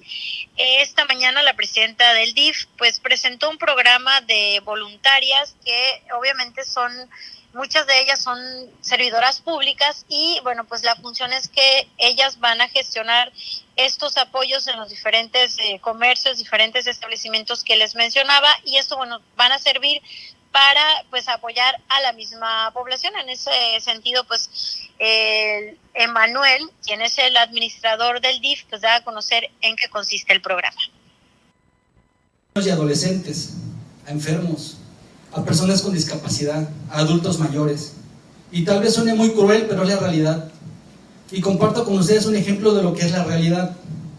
Tenemos una casa hogar aquí en San José del Cabo. En ella tenemos actualmente 34 menores. Dos de ellos son bebés de escasos meses de nacidos. En su mayoría son niños y niñas maltratados, abusados de sus derechos, violentados y que tristemente durante su estadía en casa hogar, por más personal del sistema DIF que los acompañe, se sienten solos. Porque no solo son personitas con mala suerte, no hay que verlos así. Son seres humanos que merecen otra oportunidad de vida, de una vida más sana y a sus necesidades. Merecen una mejor calidad de vida.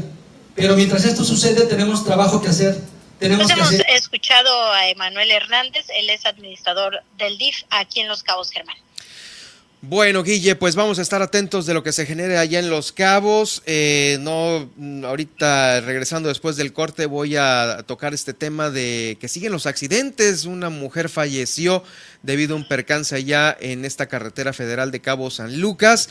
Eh, pero pues ahorita, eh, pues todos están manos a la obra, gobierno, hoteleros, iniciativa privada sobre este lamentable tema, ¿no?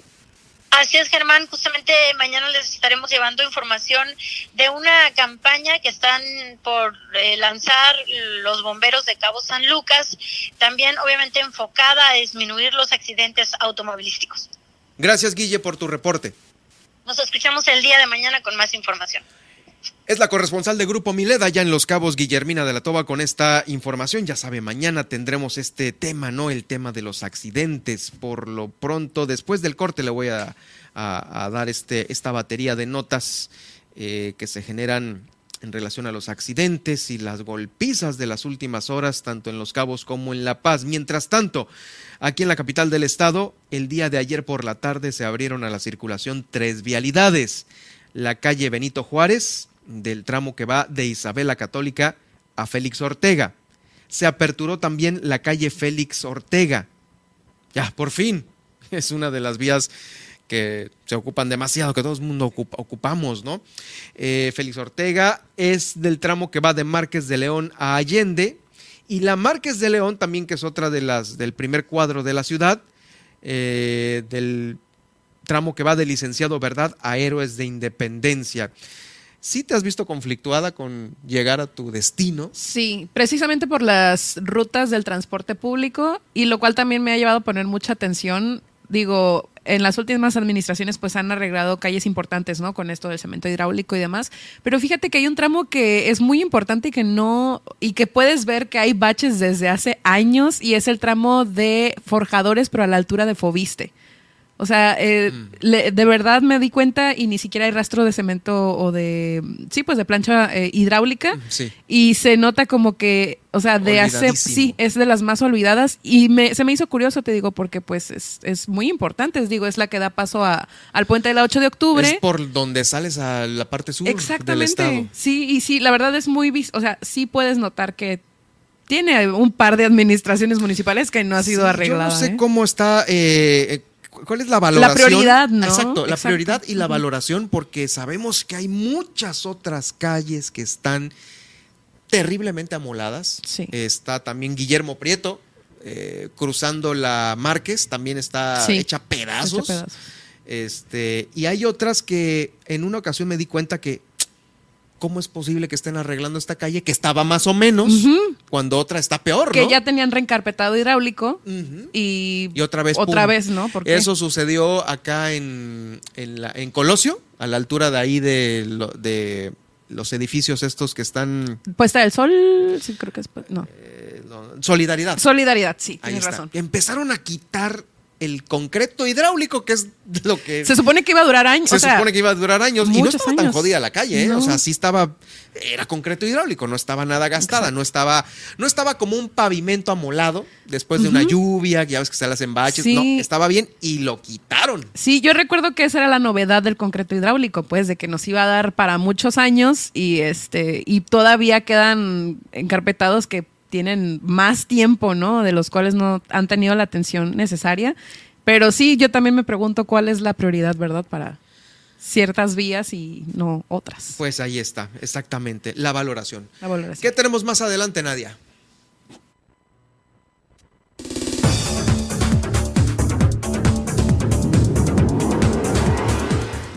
Regresando, tenemos para usted los titulares de las principales eh, portadas nacionales e internacionales. La FGR investiga la muerte de 22 migrantes mexicanos dentro de tráiler en Texas. Además, reportan balacera fuera del centro de vacunación contra COVID para menores en Puebla y sobre la viruela del mono. La Organización Mundial de la Salud ya emitió nuevas recomendaciones para evitar contagios en reuniones. Y pues no se pierda como cada día el resumen del día. Esta y mucha más información al regresar en Milet Noticias Baja California Sur. En un momento continuamos.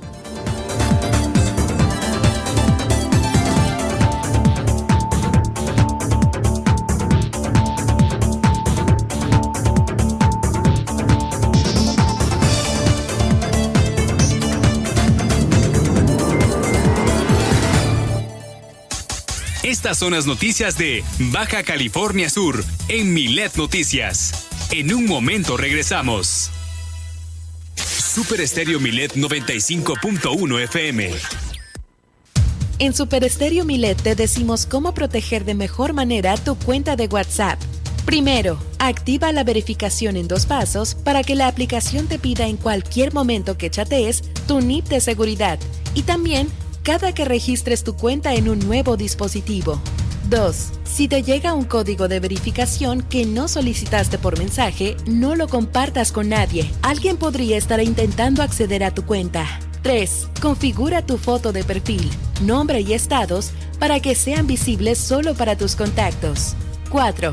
Si tu dispositivo lo permite, añade un código o huella para abrir la aplicación. 5.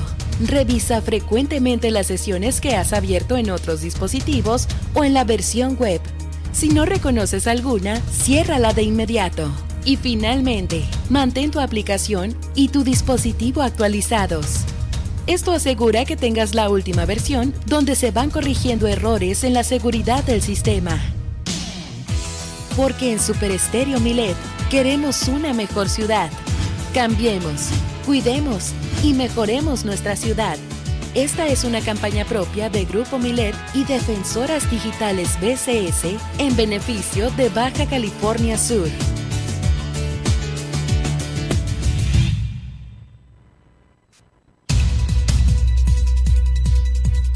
¿Vas a utilizar una aplicación para pedir un transporte? Te recomendamos lo siguiente. Antes de descargar cualquier aplicación de transporte, verifica sus políticas de privacidad. Elige la que más cuide tus datos y que no los comparta a terceros.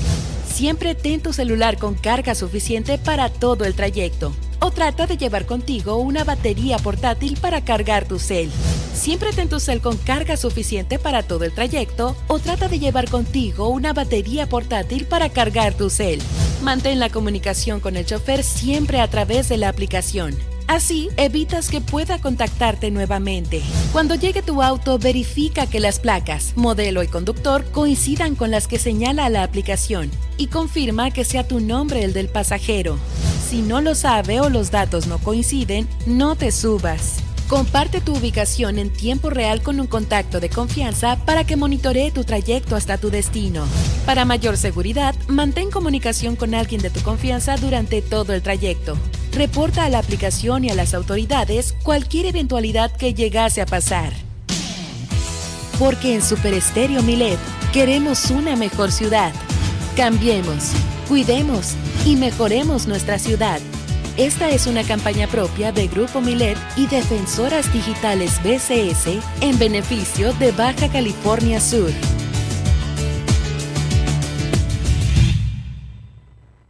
La piedra y el yemo activo afectan tu cerebro, te matan las neuronas y son muy adictivos. Yo sé lo que te digo, pues he sido testigo. Piensa más en tu gente, tu vida y tus amigos. Escucha lo que te digo, pues es verdad. El negocio de la droga es algo que termina mal. Escucha bien, hermano, porque esto te hace daño. El negocio de la droga es algo que termina mal. Esto siempre acaba mal, carnal. Esto siempre acaba mal. Si necesitas ayuda, llama a la línea de la vida 800-911-2000. ¿Vas a conocer a personas a través de aplicaciones como Tinder, Bumble o Grindr? Pon mucha atención a esto. Antes de descargarla, revisa las políticas de cada aplicación. Elige la que proteja más tu privacidad y tus datos. Siempre activa una contraseña segura y la verificación en dos pasos. Elige fotos que no revelen información adicional como tu dirección o tu lugar de trabajo o esparcimiento. Evita ligar tu perfil o la aplicación misma a otras redes sociales. Sigue tu intuición. Si un match te pide datos personales, pon más atención. Mantén siempre la conversación vía la aplicación hasta que tengas más confianza y tengas más información sobre la nueva persona a conocer. Si decides conocerla físicamente, comparte tu ubicación en tiempo real a alguien de tu confianza durante tu cita. Finalmente, reporta comportamientos y perfiles sospechosos a la plataforma respectiva. Porque en Super Estéreo Milet queremos una mejor ciudad. Cambiemos, cuidemos y mejoremos nuestra ciudad. Esta es una campaña propia de Grupo Milet y Defensoras Digitales BCS en beneficio de Baja California Sur.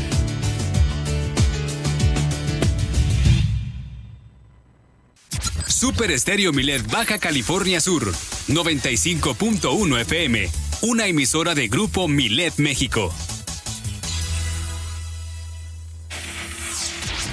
Germán Medrano y todas las noticias de Baja California Sur en un solo espacio. Milet Noticias.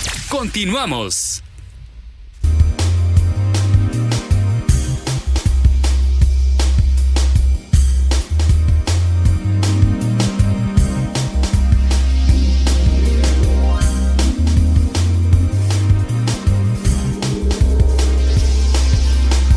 Ya estamos de vuelta con ustedes con más información. Los eh, principales diarios que están circulando desde muy temprano en el país los tiene Nadia Ojeda a continuación con las principales eh, portadas, la información más importante.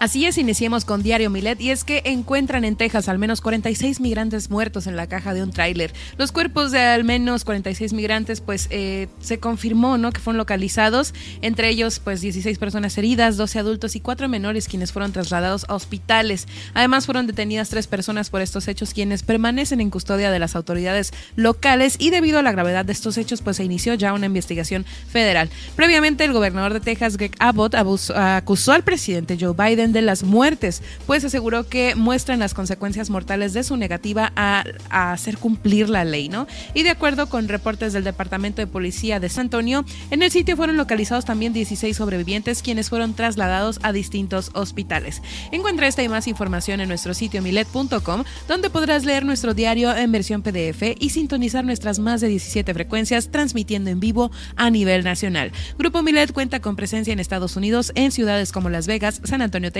y Oklahoma City. Continuando con esta información, pero con el diario, con información del diario La Universal, la FGR investigará la muerte de estos 22 migrantes mexicanos dentro del tráiler en Texas. Y es que el canciller Marcelo Ebrard y Alejandro Hertz Manero, el titular de la FGR, acordaron vía telefónica abrir una carpeta de investigación por la muerte de al menos 22 migrantes mexicanos. La mañana de este martes, pues la Secretaría de Relaciones Exteriores informó que aumentó a 50 el número de migrantes fallecidos en este tráiler, de los cuales, como les repito, son 22 mexicanos. Del resto se han identificado a siete migrantes de Guatemala, dos de Honduras, mientras que 19 no se tiene aún la información de su, de su nacionalidad. Eh, pues el canciller Marcelo Ebrard escribió en sus redes sociales que se está de luto, ¿no? Que esta es una tragedia enorme y México pues se incorpora a indagatorias en Estados Unidos coordinados con DHS. Por otra parte, el jefe de la unidad para América del Norte, Roberto Velasco, dijo que apoyarán la, la, perdón, la repatriación de los cuerpos de las víctimas mexicanas. Migrantes fallecidos dentro del tráiler en Texas pues fueron rociados con condimento para visteces, esto pues para disfrazar el olor y Medios locales señalaron que el condimento en las personas pudo ser un intento, ¿no? Para que pues eh, no se supiera sobre este trágico suceso, eh, por lo que pues estos eh, migrantes estaban siendo traficados.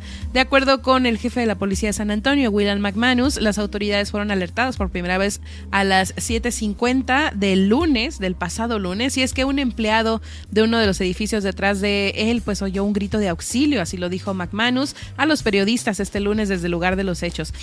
El empleado fue a investigar, encontró el contenedor con las puertas parcialmente abiertas, lo abrió y halló los cuerpos con los migrantes que lograron sobrevivir. Imagínense, se presume que el chofer, eh, pues tras ver el interior de la caja, huyó, dejando las puertas entreabiertas. Y bueno, pues eh, de acuerdo con el diario Texas, Texas Tribune, pues eh, que citó un funcionario ¿no? de las fuerzas del orden, al parecer la gente intentó saltar del tráiler porque se encontraron cuerpos a lo largo de varias manzanas, ¿no? Cerca del vehículo. Cuando la policía llegó, pues encontró un cadáver fuera del camión.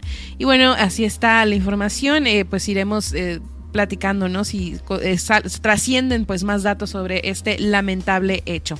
En otra información, el Sol de México eh, pues publica que se reporta balacera fuera de un centro de vacunación contra COVID para menores, eh, pues en Puebla, como ya lo habíamos comentado en las tendencias, entre estas personas se encuentran lesionados un niño y una niña y bueno, pues precisamente, ¿no? Los asistentes al punto de vacunación ubicado en el Centro de Salud Francisco y Madero reportaron al 911 que un grupo de personas había realizado diversos disparos en la zona. Eh, minutos después arribaron hasta el sitio agentes de la policía municipal y paramédicos, pues para comenzar a dar atención a los lesionados. Y bueno, pues los testigos afirman que al menos cuatro personas habrían recibido el impacto de bala. Eh, además, eh, pues se dice y se señala que los agresores viajaban en una motocicleta y dispararon de manera directa contra un hombre de aproximadamente 35 años, quien iba pues a acompañar o en compañía de su hijo, ¿no? Mientras que el resto de los afectados pues habrían sido víctimas colaterales. En otra información, eh, pues respectiva a la viruela del mono, como ya les había comentado, el financiero publica que la Organización Mundial de la Salud emite nuevas recomendaciones para evitar contagios en reuniones, las cuales son muy generales, no son tan específicas. Y bueno, pues en datos, eh, fíjense que hasta este martes se han reportado 1.310 casos de viruela del mono en todo el mundo con lo que pues la cifra se eleva totalmente a 3.413 casos. La OMS dice que al momento pues no la considera una emergencia sanitaria, pero como les comento, eh, las medidas son las siguientes, ¿no? Que es identificar aquellos eventos en los que es más probable se asocie el riesgo de la transmisión del virus y el perfil de los asistentes. También eh, nos invita a asegurarnos, ¿no? Que la viruela símica se incluya en las enfermedades e informar regularmente a través de la vigilancia de rutina, eh, pues tomar medidas eh, para garantizar un aislamiento rápido y un adecuado manejo clínico de casos identificados. Bueno, estas medidas van más para, como para el personal médico, pero lo están manejando como medidas generales, ¿no? También, eh, pues las organizaciones de eventos deben establecer un enlace con las autoridades sanitarias y conocer la epidemiología, ¿no? De la, de la viruela símica y aprovechar las reuniones para obtener información, divulgarla y comunicar los riesgos. Les digo, son eh, pues recomendaciones bastante generales, ¿no?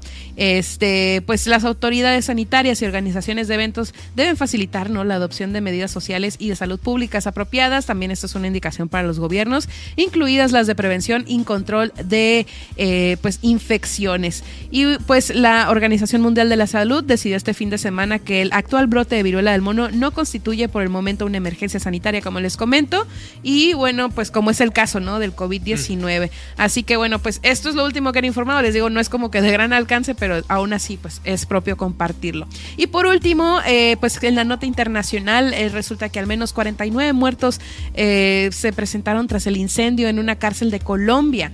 Este incendio ocurrió en medio de un intento de motín que algunos presos iniciaron para buscar fugarse, ¿no? La madrugada de este martes en la prisión de mediana seguridad de la ciudad de Tuluá, ubicada en el valle de eh, Cauca, al suroeste de este país. Y bueno, pues el director del Instituto Nacional Penitenciario, Tito Castellanos, dijo a la radio Caracol Noticias que según un informe preliminar, los fallecidos son internos y entre los heridos hay guardias. Eh, añadió que las autoridades pues también investigan otra hipótesis, ¿no? Como una riña entre internos del penal que pues pudo haberse salido de control.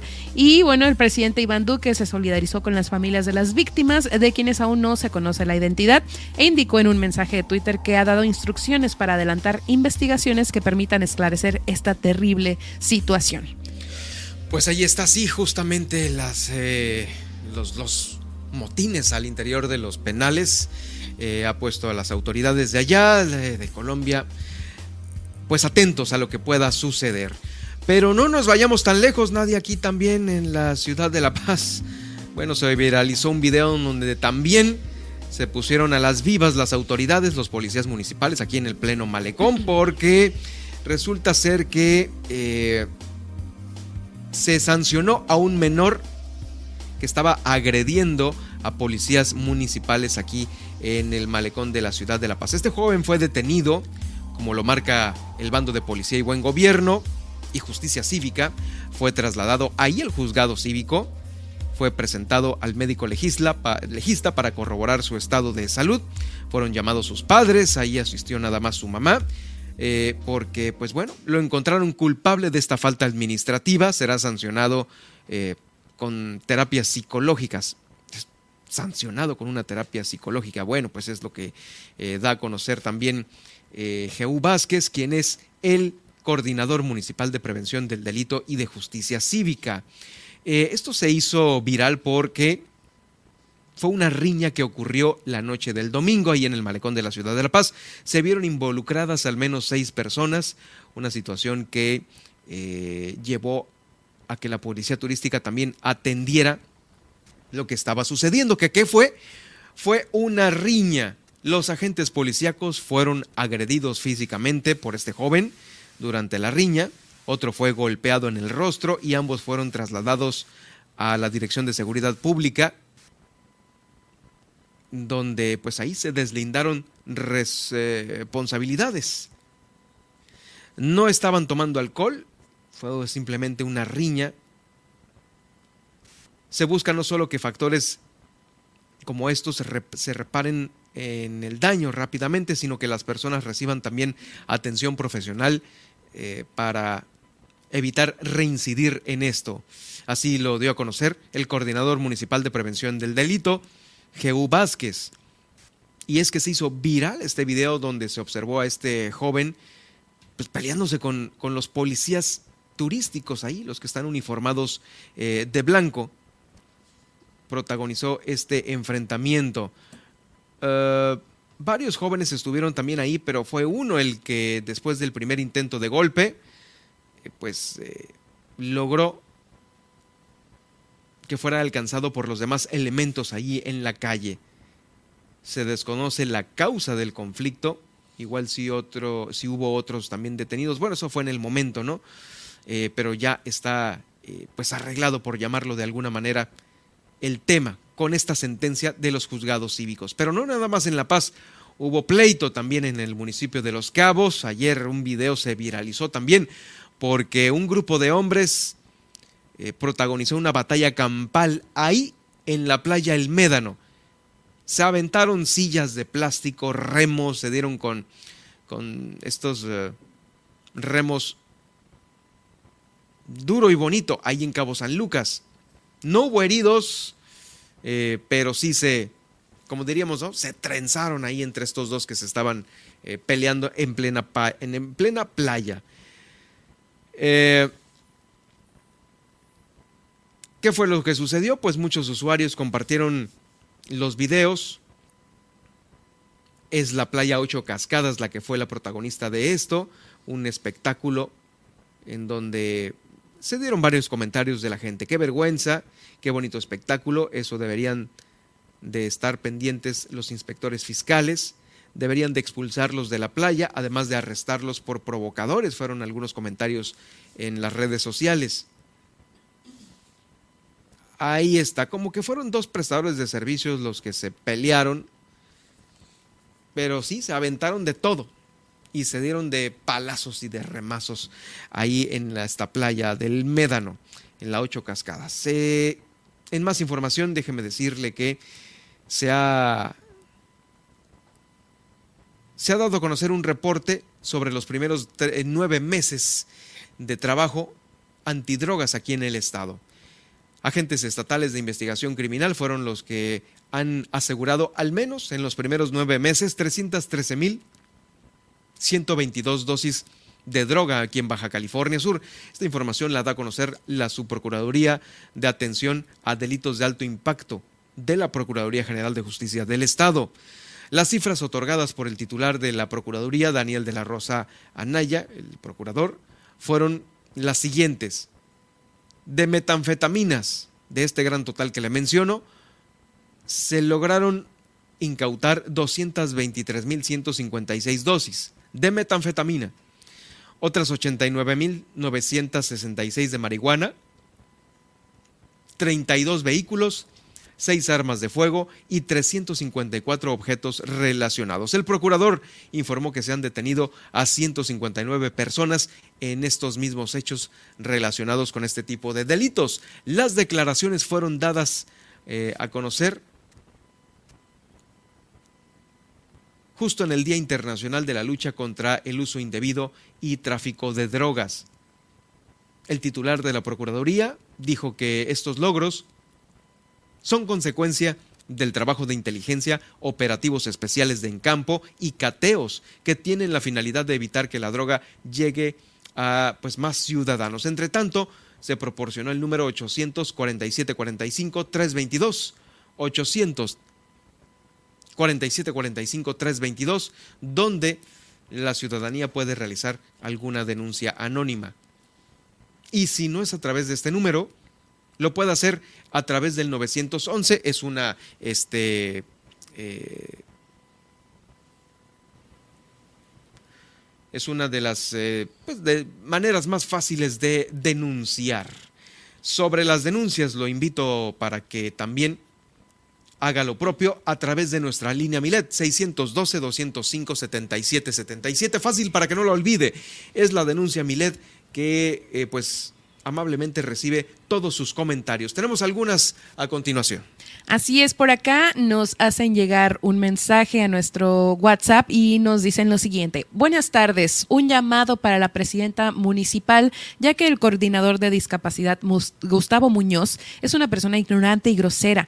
No le da solución a nada y no te pone atención. Siempre está en su celular, nunca te resuelve nada. Cuando lo fui a buscar, lo encontré dormido en su oficina. Dice que lo respalda la regidora de discapacidad. Pongan a una persona más capacitada, presidenta. Y bueno, pues sí, eso es lo que nos escriben. ¿Estás denunciando a? A Gustavo Muñoz. Eh, dice pues eh, que está en... Es el coordinador de discapacidad, Gustavo Muñoz, ¿no? que estaba dormido en su oficina, el señorón. señorón. Dormido en su oficina, así lo denuncia y dice pues que por favor no le, damos esta denuncia ya que es una persona que no le ayuda a las personas con discapacidad y desconoce lo que pasamos, así lo denuncia, ¿no? Quieren soluciones y que no los traigan envueltas. Pues ahí está alcaldesa que pues están dormidos en sus laureles y vamos, no por tener alguna discapacidad van a tener este tipo de actitudes, ¿no? Con la gente que está esperando que los atiendan justamente. Gracias por su confianza aquí a la línea Milet. Eh, vamos a pasar puntualmente este, este recado.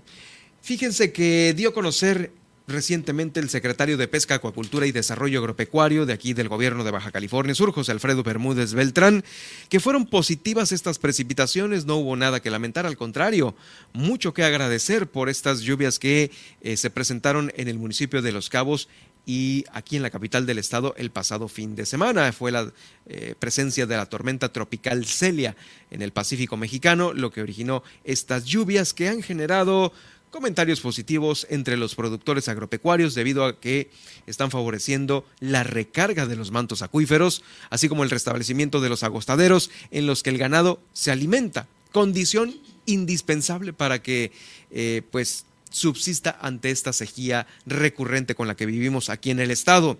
Esta semana el gobierno del Estado a través de la CEPADA, la Secretaría de Pesca, Acuacultura y Desarrollo Agropecuario, pondrá en marcha acciones puntuales para la atención a esta sequía que enfrenta el sector. Van a entregar alimento para el ganado en apoyo a los productores de más bajos recursos en los cinco municipios. ¿eh? Así lo comenta José Alfredo Bermúdez Beltrán, el secretario del ramo. Luego de que este fin de semana se registraron lluvias muy importantes aquí en Baja California Sur, derivado de la tormenta tropical Celia, provocó precipitaciones importantes. De acuerdo a los datos de la Conagua, tenemos eh, comunidades muy importantes del municipio de Los Cabos que sobresalen con mayor cantidad en el Sausal con 31 milímetros, Santiago y Boca de la Sierra con 17 milímetros, mientras que en la zona de la Sierra la Laguna 16.2 milímetros. También destacar en San Bartolo 27 milímetros, El Triunfo con 25, San Antonio con 22.6 y en el municipio de Mulegé, en la zona de Santa Marta, se registraron 11 milímetros. También comentar que en los próximos días estaremos iniciando acciones puntuales para atención a esta la sequía que enfrentan los ganaderos de agostadero, que es a través de un fondo revolvente en especie, lo cual servirá de gran estrategia para brincar esta temporada de estiaje. Bueno, pues ahí está este tema. Déjeme decirle que en más noticias dio inicio con la construcción del sistema de alumbrado público en el Boulevard Puerto La Paz, en la localidad de Puerto San Carlos. Esta es una de las acciones que está realizando la Administración Portuaria Integral que dirige Narciso Agúndez Gómez. Le comento que las condiciones climáticas y la falta de mantenimiento han dado como consecuencia que la iluminación de esta avenida principal esté obsoleta y en desuso. Lo primero es lo primero que van a ver los visitantes a la entrada de ahí de Puerto San Carlos, donde se transita pues, la mayoría de todos los habitantes y de los turistas. Bueno, pues eh, sobre ello la API procedió a reemplazar esta luminaria completa, ¿eh? postes, lámparas y cableado nuevo. Son 20 postes, 40 lámparas que eh, están siendo construidas o reconstruidas por el personal de mantenimiento de API Puerto San Carlos. Esto va a venir a beneficiar más o menos a unos 9 mil mm, pues transeúntes que se tienen calculado que ahí eh, pues transitan la mayor parte de la semana. Esto es una tranquilidad para todas las familias, a los prestadores de servicios turísticos que eh, se encuentran ahí en Puerto San Carlos. También le quiero dar a conocer que eh, aquí en el estado hay una verdadera transformación según lo que dijo, en este tipo de acciones. Donaron también cinco computadoras a la Escuela Secundaria de Puerto San Carlos, entre las acciones más representativas de la API, API Puerto San Carlos. Es eh, la reconstrucción del sistema de alumbrado ahí en este puerto.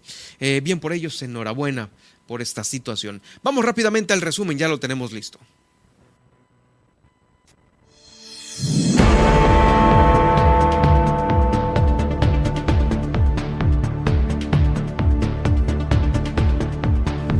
Finalmente ya tomó protesta el nuevo comandante de la tercera zona militar. Ahí estuvo presente el gobernador del estado en esta toma de posesión. El Congreso reforma la Comisión de Consolidación, Evaluación y Seguimiento del Sistema de Justicia Penal para el Estado. Le agregaron la figura de el titular de los derechos humanos y también el titular del Sistema Estatal de Anticorrupción para vigilar la parte que tiene que ver con la rendición de cuentas y con la transparencia. Esto lo da a conocer el diputado José María Vilés Castro. Van a retomar en un segundo round la subasta de las camionetas. Esto luego de que fuera declarada desierta hace algunos días. El día de hoy, personal administrativo de la universidad eh, está ya tomando su periodo vacacional.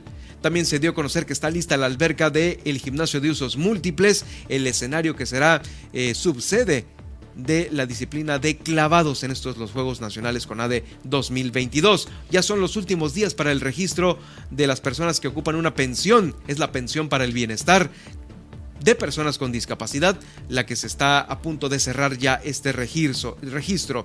No se olvide que mañana ya van a estar vacunando a los menores de entre 5 y 11 años de edad contra el COVID-19 en las diferentes sedes. En este estudio estuvo Lupita Munguía eh, platicándonos sobre el partido Fuerza por México que eh, se queda al menos en ocho estados del país, incluido Baja California Sur, y por toda la serie de denuncias eh, por las que ha pasado tanto ella por su persona como también lo que ha batallado con el partido.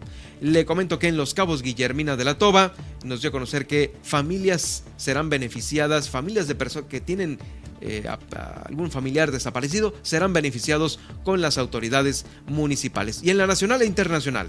Hayan en Texas al menos 46 migrantes muertos en la caja de un tráiler y bueno, pues eh, así lo confirmaron las autoridades locales. Además, la FGR investigará la muerte de 22 migrantes mexicanos dentro de este tráiler. Eh, pues el canciller Marcelo Ebrard y Alejandro Hertzmanero, el titular de la FGR, acordaron vía telefónica abrir precisamente una carpeta de investigación. En otros temas, reportan balacera fuera del centro de vacunación contra COVID para menores en Puebla y entre los lesionados están un niño y una niña. Además, eh, sobre la viruela del mono, la OMS emite nuevas recomendaciones para evitar contagios en reuniones y bueno, pues aunque por el momento no se le considera una emergencia sanitaria, pues esta organización emitió, emitió estas recomendaciones para mitigar el contagio del virus de la viruela del mono. En otros temas, al menos 49 muertos, eh, pues son el saldo tras el incendio en la cárcel de Colombia, en una cárcel de mínima seguridad. Esto pues eh, ocurrió en medio de un motín, ¿no? De intento de motín de a que algunos presos iniciaron para pues fugarse, ¿no? La madrugada de este martes y bueno pues esto les comento, ¿no? En una eh, prisión de mediana seguridad en Tulúa, ubicado en el Valle de Cauca, al suroeste de Colombia.